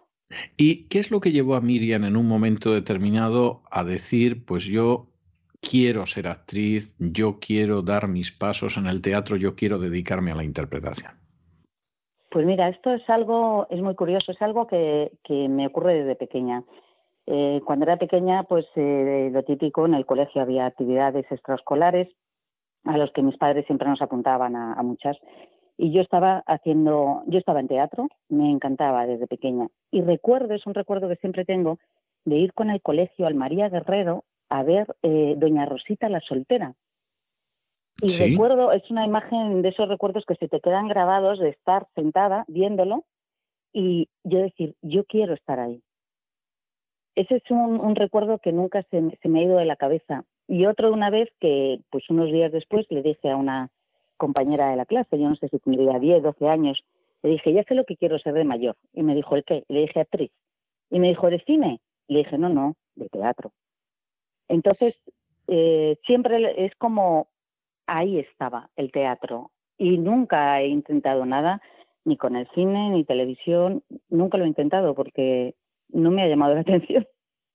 Ahora, es, es, muy interesante porque, claro, que una niña de pronto decida que quiere ser cantante o que quiere ser estrella de cine, bueno, pues digamos que eso entra dentro de las reacciones normales en niños pequeños, ¿no? Pero que hubiera una identificación con el mundo de la interpretación teatral es algo peculiar. A lo mejor eso es lo que explica que Miriam en un momento determinado acabara convirtiéndose en actriz, a fin de cuentas. Pues mm, posiblemente, porque luego, bueno, pues eh, a lo largo de la vida, pues siempre tienes eso ahí. Eh, de pequeña, pues eso, hacía teatro, hacía cosillas, y luego, bueno, pues la vida te va llevando por otros caminos y al final, pues igual que la cabra tira al monte, pues acabas buscando la forma de volver a, eso que, llevas dentro, que llevas en el corazón desde pequeño y que quieres hacer. Y al final, pues lo hice. Y cuando Miriam en un momento determinado se planta en casa o, se la ve en casa que va por ese camino y efectivamente comparte que quiere ser actriz, que quiere dedicarse a la interpretación, no hay nadie en la familia que le diga, Miriam, por favor, estudia una carrera o termina tus estudios o sácate una plaza en un banco o hazte funcionaria, yo qué sé, cualquier cosa menos esa vida totalmente insegura de la gente de la interpretación. No, no porque, bueno, pues desde pequeña, eh, pues mm, estaban encantados con las cosas que yo hacía y entonces, eh, pues no había reunión familiar o reunión de amigos en el que no dijera, niña, ven aquí, recita el condiolinos o haznos no sé qué o haznos no sé cuántos. Y entonces a mí me tocaba sacar esas, esas dotes. Luego, a lo largo de los años, efectivamente, bueno, pues sí, hice, cursé otros estudios, cursé magisterio, Después saqué una, una plaza como funcionaria, trabajo en, cultura, en, el área del libro. Y, pero como paralelamente yo pues seguí con, con, el tema de la interpretación, en casa siempre se ha visto como algo natural porque desde pequeña lo hacía y me lo pedían que lo hiciera. Entonces en ningún momento ha habido ahí ni un choque ni, ni nada. Bueno, es, verdaderamente notable, ¿eh? porque, porque esa idea de hijo por lo menos acaba la carrera de derecho o, perito mercantil o algo así suele ser bastante, bastante habitual. Algunos dejaron el trabajo en un banco, en una caja de ahorros. ¿Cómo da Miriam sus primeros pasos en el mundo de la interpretación más allá de recitar en reuniones familiares? ¿Cuándo es cuando empieza un aprendizaje más en serio, más profesional, más en densidad? Pues eh, el aprendizaje más en serio eh, lo hice ya eh, más mayor.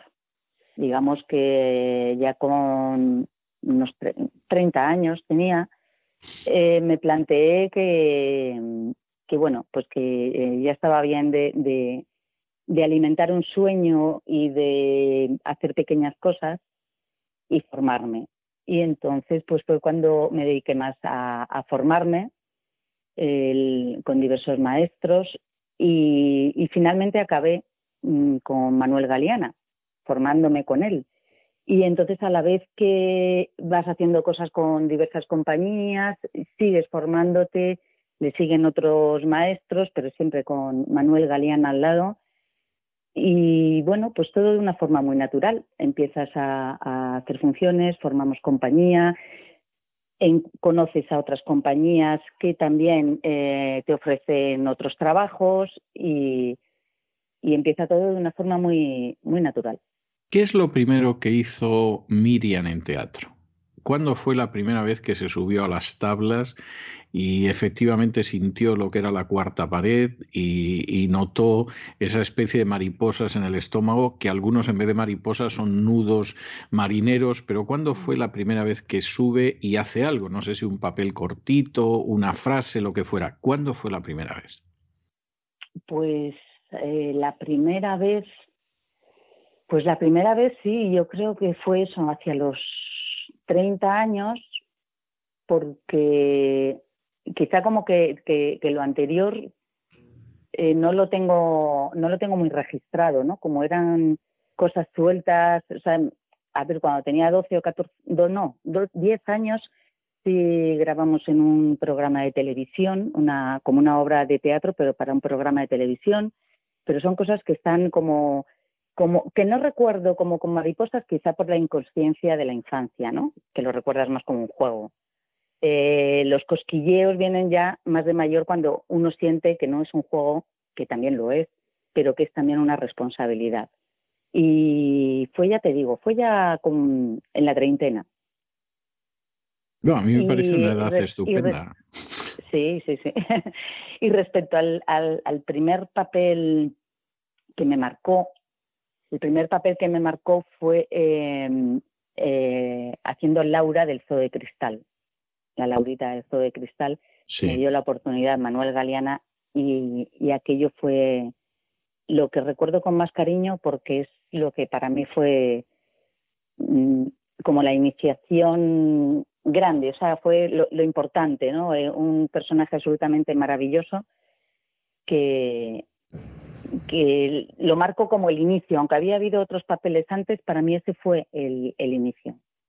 No, no, y además, no, además es una obra extraordinaria, el Zoo de Cristal, ¿no? Yo la última vez que la vi, Ahora de esto unos 8 o 9 años, la última vez que la he visto en teatro, la vi en una compañía pequeñita, en una sala pequeña de, de, Madrid y realmente me pareció impresionante, me volvió a impresionar. El Zoo de Cristal la he visto en alguna adaptación cinematográfica, la he visto varias veces en las tablas y sigue siendo una obra que, que impresiona eh, incluso con la sensación de que es un mundo en apariencia extraño al nuestro, es un mundo que, no es el nuestro, que nuestro mundo es muy diferente y sin embargo lo cierto es que ahí se pulsan una serie de, pasiones humanas y se, se pulsan una serie de situaciones que hace que en última instancia sea una obra que te conmueve. O sea, no muchísimo, eh, o sea, realmente es así. Tú dices, bueno, aquí la historia de las figuritas y de la familia y todo lo demás, esto supuestamente me debería pillar de, muy lejos, pero no es así. Es decir, al final es lo que tiene el teatro de Tennessee Williams, ¿no? Que, finalmente, eh, bueno, pues aunque esté describiendo el sur profundo, aunque esté describiendo gente que viene de una sociedad en decadencia y a punto de desaparecer, no, es que sigues viendo esas obras que en algunos casos ya, vamos, van sumando décadas y, son obras de hace muchísimo tiempo y sin embargo te siguen conmoviendo y, te siguen arrastrando, ¿no? O sea, es que, es que realmente, claro, estamos hablando, el Zoo de Cristal debe ser una obra de mediados de los años 40. Y, todavía la ves hoy en día y dices, bueno, pues es que parece que la acaban de escribir y, efectivamente... Sí, es que es totalmente actual, porque al fin y al cabo mm, lo que hablas de, de anhelos. Sí, los anhelos son, atemporales, de los anhelos no vividos, de los sueños frustrados, de entonces es como, es como las obras de Shakespeare, ¿no? que son universales porque hablan siempre de pasiones. Las pasiones mm, están desde que, desde que el mundo es mundo, ¿no? No, y además un personaje como el que tú representabas, como el que tú interpretabas, que es el de, el de Laura Winfield o, Laura Winfield, ¿no? Que es una muchacha con un impedimento físico hay mucha gente que sigue teniendo impedimentos físicos, hay gente que sigue siendo tímida, hay gente que es introvertida, hay gente que busca cómo aliviar de alguna manera esa situación, pues con, con las actividades más diversas. A lo mejor no colecciona animalitos de cristal, ¿no? Pero, pero hace otras cosas y la verdad es que, es que es una obra absolutamente extraordinaria, además encima basada en cuatro personajes y punto, ¿no? O sea, realmente es de estas cosas que son extraordinarias. ¿Qué vino después de, del Zoo de Cristal, Miriam? Pues después del Zoo de Cristal, bueno, vinieron, eh, eh, vinieron más, más obras de la compañía que formamos los, los, que nos habíamos formado con Manuel Galeana formamos una compañía que se llama y se sigue llamando Martes Teatro y ahí empezamos a hacer más funciones, ¿no? Pues una, una comedia, La extraña pareja, en versión femenina, ¿Ah, sí? del mismo autor. Sí, sí, ¿Ah, una versión femenina muy divertida y que está, está, está, está muy bien. Otras obras eh, que fueron Otoño en Familia, Mm, de James Saunders, una adaptación de Adolfo Martillac, maravillosa también. Baile de Huesos, que es una obra que llevamos representando siete años en, nuestra sala, sí, sí, sí, sí. Con otras compañías eh, también, bueno, pues he hecho giras por Andalucía con unas obras de un de un autor uruguayo, Dino Armas. En el teatro, en perdón, en el Museo Arqueológico hay un ciclo muy interesante para la gente que le guste tanto el teatro como la historia, que se llama La historia contada por sus protagonistas. Es un ciclo que son personajes históricos o recreaciones de, la historia.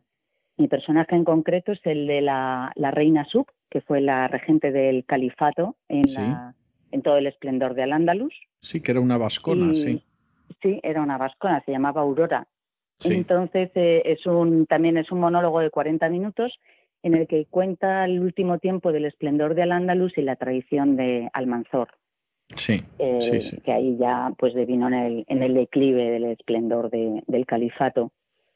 También con otra compañía eh, hicimos un, un, un no, no es espectáculo.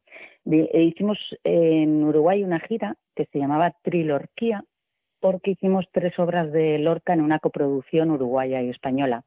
Hicimos La Casa de Bernarda Alba, Bodas de Sangre y Yerma, con un elenco mixto. Pues es una experiencia maravillosa, maravillosa, maravillosa. Sí, sí, sí, eso es. La verdad es que parece mentira, pero pasa lo mismo que, que estábamos diciendo antes con Tennessee Williams, ¿no? O sea, las obras de Lorca no pueden ser más localistas, más centradas en, en situaciones muy concretas, geográficas, históricas, etcétera, y sin embargo sigues viendo la casa de Bernarda Alba y te sobrecoge y sigues viendo bodas de sangre y te sobrecoge y lo mismo sucede con Gemma. Es, es que es así, o sea, al final eso que se supone que, que, no debería de conmover a nadie que no viviera en un pueblo andaluz y en los años 30 y además con pasiones reprimidas y sin embargo eh, sigue causando una, una impresión verdaderamente tremenda cada vez, cada vez que lo ves. ¿Con qué te has encontrado tú más a gusto, Miriam? ¿Te has encontrado más a gusto cuando de pronto estabas en esa extraña pareja femenina que, me imagino que debía ser verdaderamente muy graciosa? ¿Te has encontrado más a gusto cuando eras esa niña tímida, eh, con minusvalía, que, está totalmente introvertida y volcada en sus figuritas de cristal? ¿Te has sentido más a gusto con Lorca? Eh, ¿Qué es lo que hace que de alguna manera te hayas sentido mejor en el teatro? Pues con los personajes que me he sentido más a gusto han sido, eh, bueno, en primer lugar, efectivamente, con Laura, con Laura, Laura Winfield, y, y después con, el, con la madre de Bodas de Sangre.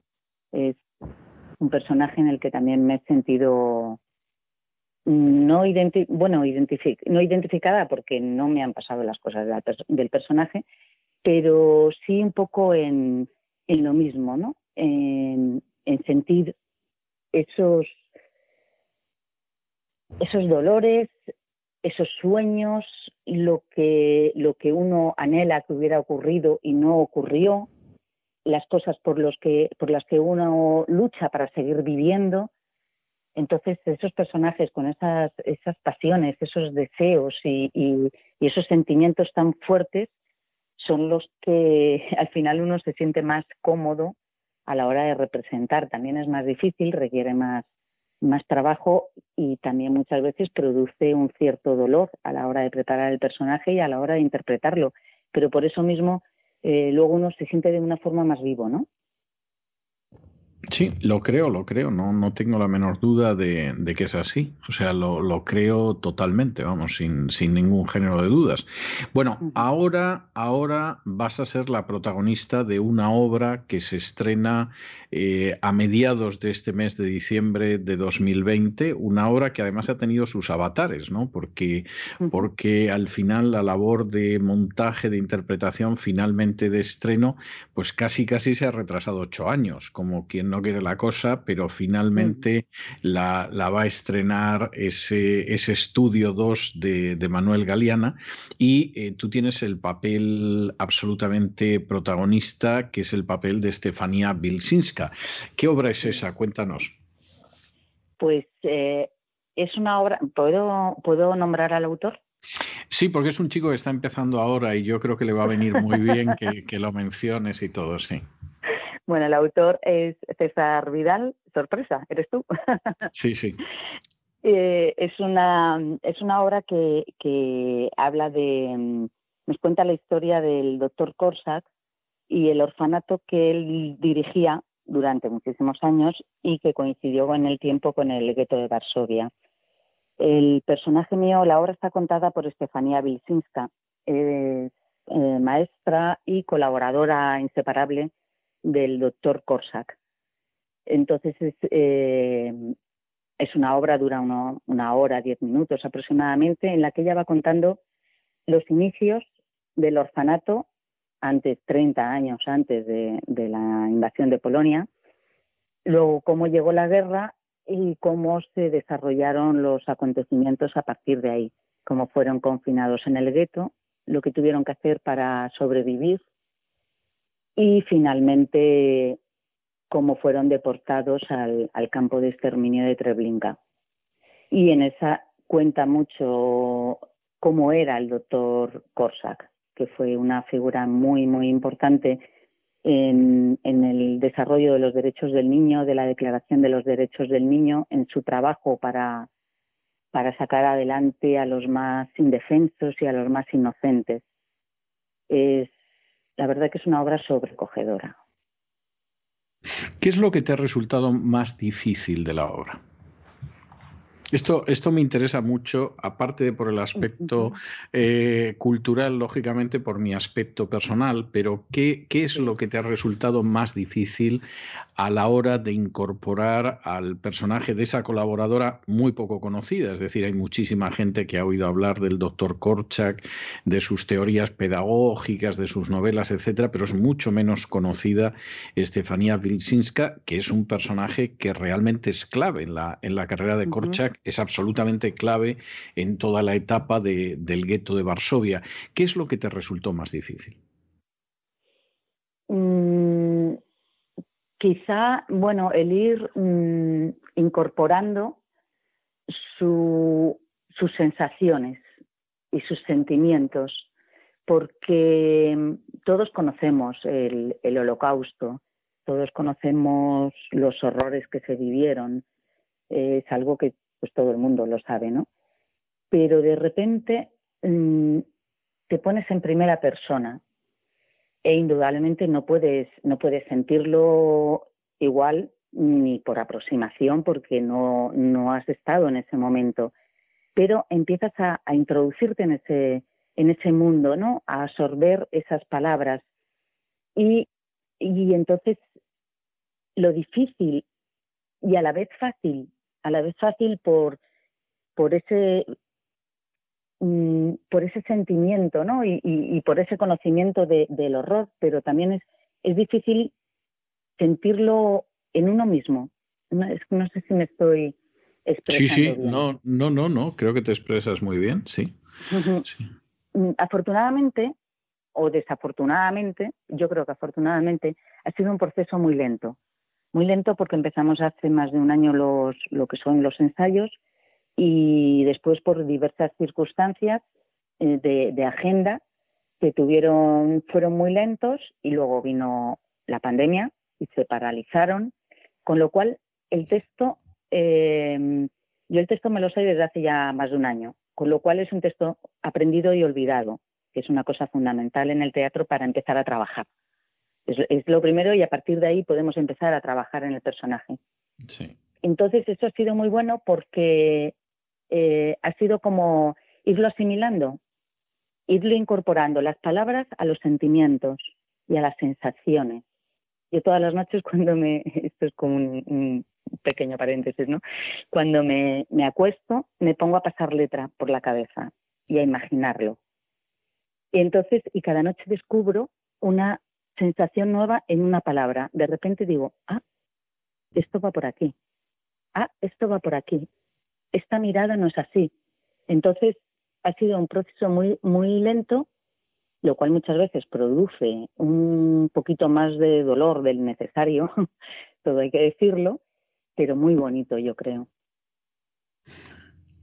¿Qué, qué resaltarías tú de tu personaje? Vamos a, detenernos luego en otros personajes pero, pero ¿qué resaltarías tú de, tu personaje? La, fuerza, el, el apoyo imprescindible para el doctor.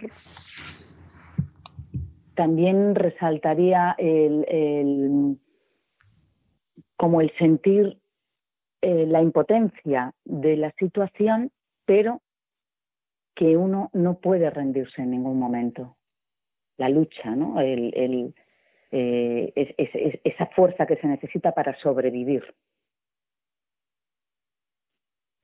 Para ti sería sobre todo la supervivencia, por encima, por ejemplo, de lo que podría ser esa vinculación absolutamente entrañable con los niños. ¿O crees que es que es imposible la vinculación con los huérfanos sin esa supervivencia? Creo que es eh, que va, va, va parejo o sea, la, vinculación con, los niños es imprescindible para lograr la supervivencia, porque le importa más la supervivencia de los niños que la de uno, la, suya propia. O sea, por delante de todo están, están los niños.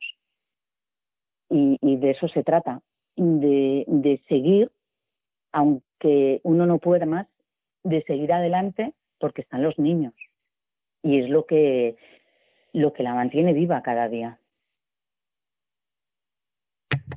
Yo creo que efectivamente es así. Yo, yo creo que al respecto no tiene, no tiene más, más vuelta de hoja en ese sentido, ¿no? Y efectivamente hay una idea de la supervivencia, es una supervivencia muy conectada, muy manteniéndose viva, precisamente ante la idea de cómo mantienes a 200 niños en un orfanato dentro del gueto de, de Varsovia. La obra incorpora a otros dos personajes que en realidad son personajes personajes, eh, me atrevería a decir que de apoyatura, ¿no? Porque efectivamente el gran personaje de la obra, como tú lo sabes muy bien, es Estefanía Bilsinska, pero al mismo tiempo tú cuentas con el respaldo de dos grandes actores, de Manuel Galeana y de Óscar Olmeda. Manuel Galeana para mí es el último gran actor, es decir, eh, yo tengo la sensación de que yo espero que Dios lo conserve mucho tiempo todavía sobre las tablas, pero tengo la sensación de que el día que desaparezca Manuel desaparece toda una época del teatro, que yo, yo tuve el placer de, de, conocer porque, porque yo era un niño, la primera vez que yo vi a Manuel Galeana Efectivamente fue en una obra de teatro en Estudio 1 y luego lo vi en infinidad de ocasiones en Estudio 1. Yo pude ver a Manuel Galeana en duelos interpretativos colosales con José María Rodero, que era otro de los grandes, grandísimos, pero que desapareció hace décadas. Y Manuel Galeana es el último. O sea, es, es algo que dices, bueno, de, de, aquella época que dio unos actores verdaderamente impresionantes, pues, pues es lo último que queda. Yo recuerdo que en cierta ocasión, hablando con Gustavo Pérez Puch, y estábamos hablando de muchas cosas, conocía muy bien a Manuel y, lo había dirigido y todo, y recuerdo que hablando con él, en un momento determinado salió la versión que hizo Gustavo de Los Doce Hombres sin Piedad, de Reginald Rose, que marcó casi un antes y un después en el Estudio 1 en televisión, y me dijo, dice, bueno, y si tú te fijas, en esa versión, que todos eran muy buenos, los 12 que había, dice, yo hubiera podido hacer otros 12 con gente igual de buena. Allí no estaba Fernando Fernán Gómez, no estaba José Luis López Vázquez, no estaba Manuel Galeana. En fin, él me fue mencionando varios y me dijo, hubiera podido hacer los 12 con otros 12 de la misma altura. ¿no? Bueno, de esa gente no queda nadie. Y me consta que Gustavo, eh, no mucho antes de morir, era unos 10, 12 años, pensó en volver a montarla y al final decidió que no lo hacía porque no tenía a esa gente ya. Y, él lo decía con pena, pero como diciendo es el signo de los tiempos. Bueno, pues Manuel es, es el último gigante que, queda de una generación que algunos hemos disfrutado indeciblemente. ¿no? A Oscar lo conozco porque he tenido ocasión de verlo, sobre todo cuando, cuando estaba cerca de Ángel Gutiérrez, y, lo conozco y es un actor muy sólido, pero claro, lo de Manuel es, es ya el monstruo, el genio, la encarnación. y yo diría que una de las tardes que yo recuerdo eh, especialmente dichosas, de esas tardes que se te quedan ¿eh? en, la, memoria, igual que tú me comentabas cosas que se te quedaban, pero hay otras que no debieron de ser tan importantes cuando no las recuerdo, fue una tarde, yo vivía en aquel entonces en Zaragoza, yo viví prácticamente una década en Zaragoza, y nos habían invitado a un programa de la cadena SER local que se llamaba Café con Pólvora, pues todos los días tenían un par de invitados relacionados con el mundo de la cultura. Y entonces eh, nos invitaban a comer antes y luego, durante el café, nos entrevistaban en un hotel que era el Hotel Boston de Zaragoza y coincidimos, eh, por un lado yo, que no sé qué libro había publicado entonces, la verdad es que no lo recuerdo, y por otro Manuel Galeana, que estaba volviendo a las tablas y andaba de gira con emigrantes. Mm. Y recuerdo que mm, seguramente por casualidad Manuel y yo acabamos juntos en la mesa y nos pasamos más de dos horas hablando de teatro los dos. Es decir, lo que hablara el director del programa, algún otro y tal, la verdad es que nos traía bastante sin cuidado. Los dos nos enfrascamos a hablar de teatro, de Arthur Miller, de Tennessee Williams, de, actores que habíamos conocido. Y yo lo recuerdo sinceramente como una de las tardes más agradables que yo he tenido en mi vida. Es decir, poder, porque eso fue un privilegio y eso fue un regalo, poder hablar durante más de dos horas de teatro con Manuel Que además es una persona maravillosa a la que yo he entrevistado en más de una ocasión, pero que es de esos maestros que además tienen la sencillez del verdadero maestro. ¿no? Eh, es, es, una persona verdaderamente extraordinaria. ¿Qué hace Manuel Galeana aparte de dirigir en esta función que se titula Iván de Blanco y Felices? Pues Manuel hace el, el personaje del doctor Corsac. El, el texto, aunque como bien sabes, originalmente es todo un monólogo de ella, nosotros hemos dramatizado partes, es decir, las conversaciones que ella mantiene con el doctor, en lugar de contarlas ella todo lo que, como había sido esa conversación, en ese momento la hacemos. Manuel está presente en escena, en un rincón, con su mesita, su silla, sus libros, su lamparita, escribiendo, su botella de vodka escondida. Y tenemos esas, esas conversaciones. Entonces él interpreta al doctor Corsac y es, eh, pues es una maravilla tenerlo todo el rato en escena porque a Manuel le miras y todo un universo transcurre en ese momento por su mirada, ¿no? Y, y entonces es un apoyo muy grande en la, en la función, en sus ojos, uno encuentra al doctor. Pues yo estoy convencido, a mí esa, esa innovación me la, me la señaló Manuel cuando leyó la obra de Iván de Blanco y Felices y cuando me la señaló, yo dije, bueno, esto va a quedar muy bien. o sea, sinceramente, esto, esto va a mejorar el, el, texto original del Iván de Blanco y Felices, porque además Manuel me contó cuando había leído la obra eh, cómo le había emocionado, cómo le había gustado y al mismo tiempo, como no podía ser menos en una persona que es un animal de teatro, en el sentido más noble del término, él iba leyendo y él iba imaginando. Y iba viendo aquello y, veía cómo se iba a desarrollar. O sea, yo estoy convencido de que, de que eso es algo que, que, bueno, va a mejorar muchísimo la obra. ¿Qué hace Óscar Olmeda en Iván de Blanco y Felices? Oscar Olmeda hace de los dos judíos que, que, aparecen y que se mencionan. Hace el primer judío cuando, cuando ellos van a, solicitar ayuda para, para, dar de comer a los, a los huérfanos. Es el judío que vive en una casa maravillosa, en una casa limpia, llena de luz.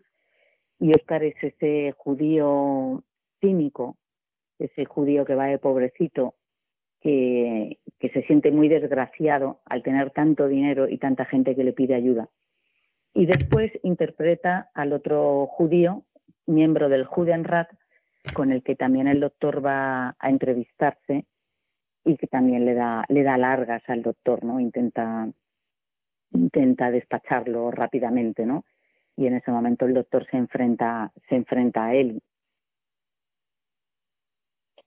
Y que además son personajes, son personajes reales. Eh, yo tengo que decir que cuando yo escribí la obra, lógicamente Estefanía está expresando los sentimientos, eso tiene un lenguaje literario, tiene un lenguaje teatral, pero todo lo que se narra en la obra es rigurosamente cierto. Es algo que aparece en las fuentes de la época, a veces en Korchak, a veces en escritos de la propia Estefanía, a veces en la propia documentación de los ocupantes alemanes, pero efectivamente esa es la, la situación. Bueno, cuéntanos qué día se estrena, a qué hora y en qué lugar va a ser. Pues mira, se estrena el jueves 17 de diciembre a las 8 de la tarde en la sala Estudio 2 Manuel Galeana. Esta es una sala que está en Madrid, en la calle Moratines, número 11. Es una sala que abrimos la, esta compañía de la que te hablo, Martes Teatro, hace años con Manuel Galeana y en la que desde que abrimos todo lo que hacemos son producciones propias, eh, salvo extraña, o sea, salvo, salvo cosas muy, muy puntuales, no, no contratamos espectáculos de fuera, sino que todo lo montamos nosotros, lo producimos, buscamos a los actores de la compañía y de fuera y lo hacemos. Y entonces esta obra pues también, también lleva esa línea y, y ese es el día que, estrenaremos en la sala. Es una sala pequeña, tiene un aforo un aforo reducido y en estos tiempos más aún, pero bueno, es muy, muy acogedora y, ideal para, para este texto.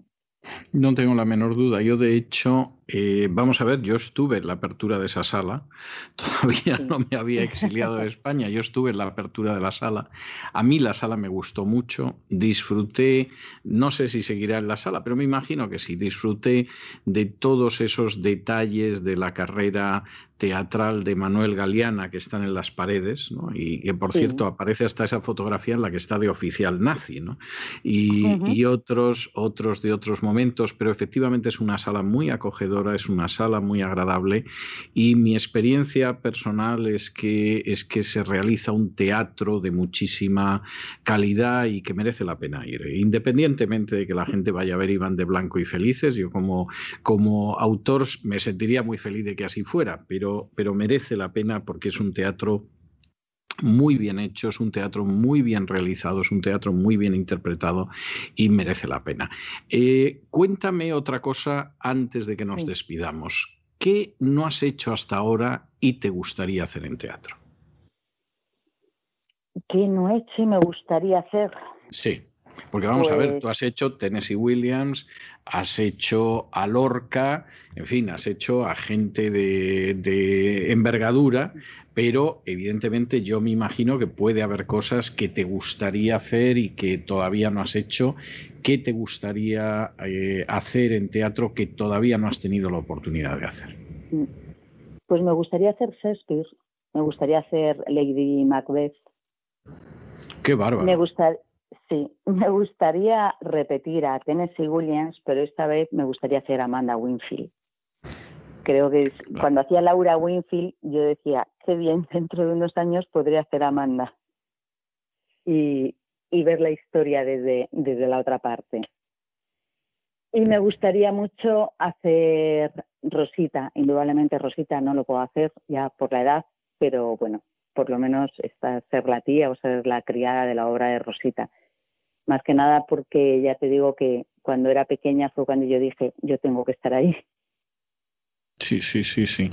Bueno, bueno, yo espero, yo espero que como eres todavía una persona bastante joven, efectivamente eh, esos sueños se puedan convertir en realidad, que efectivamente sea algo que, que puedas hacer.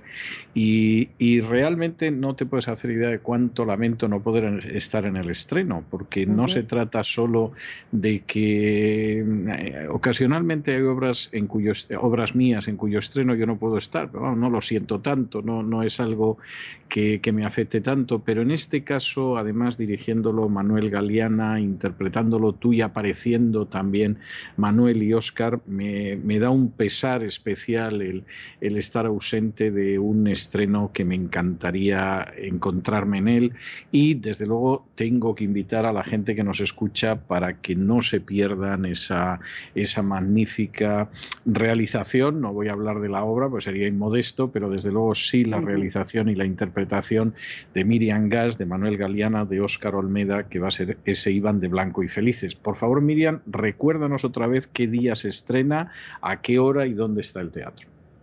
El 17 de diciembre a las 8 de la tarde en la sala Estudio 2 Manuel Galeana, en la calle Moratines, número 11. De Madrid. Después, sí, de Madrid. Eh, luego, bueno, pues es una obra que esperamos que tenga un recorrido bastante largo. Eh, ya en cuanto tengamos toda la agenda de enero, ya eh, buscaremos su, su, día fijo, sus días fijos al mes para representarla en la sala pues todos los meses. que es lo que te digo, nosotros la programación, mientras que el público quiera ver una obra, nosotros la tenemos. Ya te digo, Baile de Huesos, llevamos siete años con ella, la gente la quiere ver y nosotros seguimos haciéndola. Y espero que con Iván de Blanco pase, pase lo mismo, que tenga, creo que sí, que va a tener un recorrido, un recorrido largo. El, el texto es muy bueno y efectivamente Manuel Galeana es un monstruo, es un maestro y la producción es buena, es buena.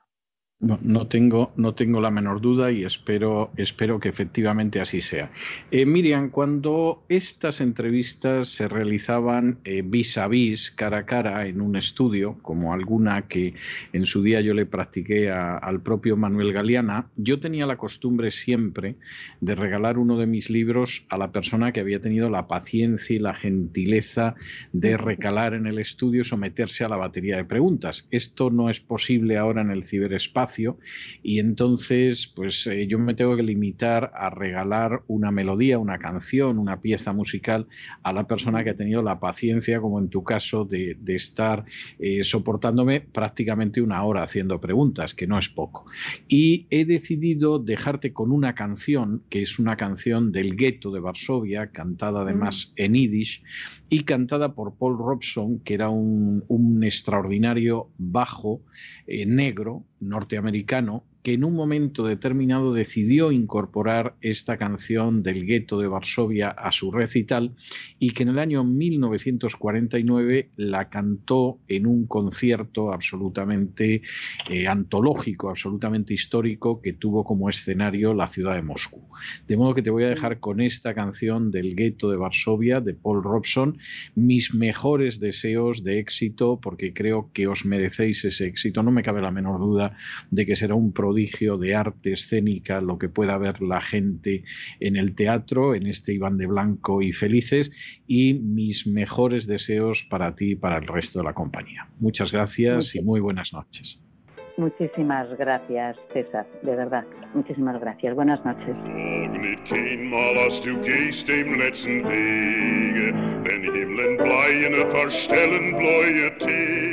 Y con la voz verdaderamente impresionante de Paul Robson hemos llegado al final de nuestra singladura de hoy del programa La Voz y de las singladuras del programa La Voz de este año de 2020.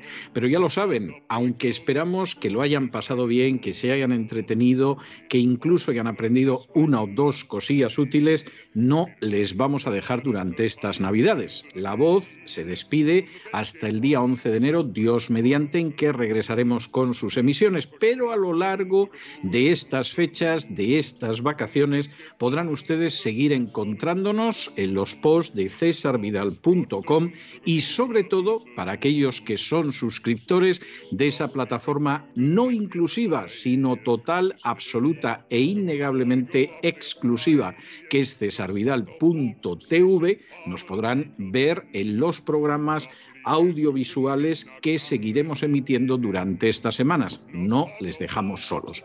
Pero aparte de que no les dejamos solos, que continuamos en cesarvidal.tv, queremos desearles unas felicísimas fiestas, una extraordinaria Navidad, una salida de año dichosa y una entrada en el nuevo año que sea verdaderamente bienaventurada.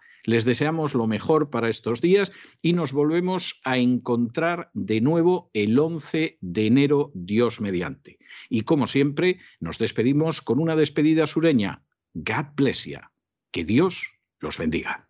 El programa La Voz es una producción de Artorias Incorporated y al amparo del derecho a la libertad de expresión no se hace responsable de las opiniones vertidas en el curso del mismo.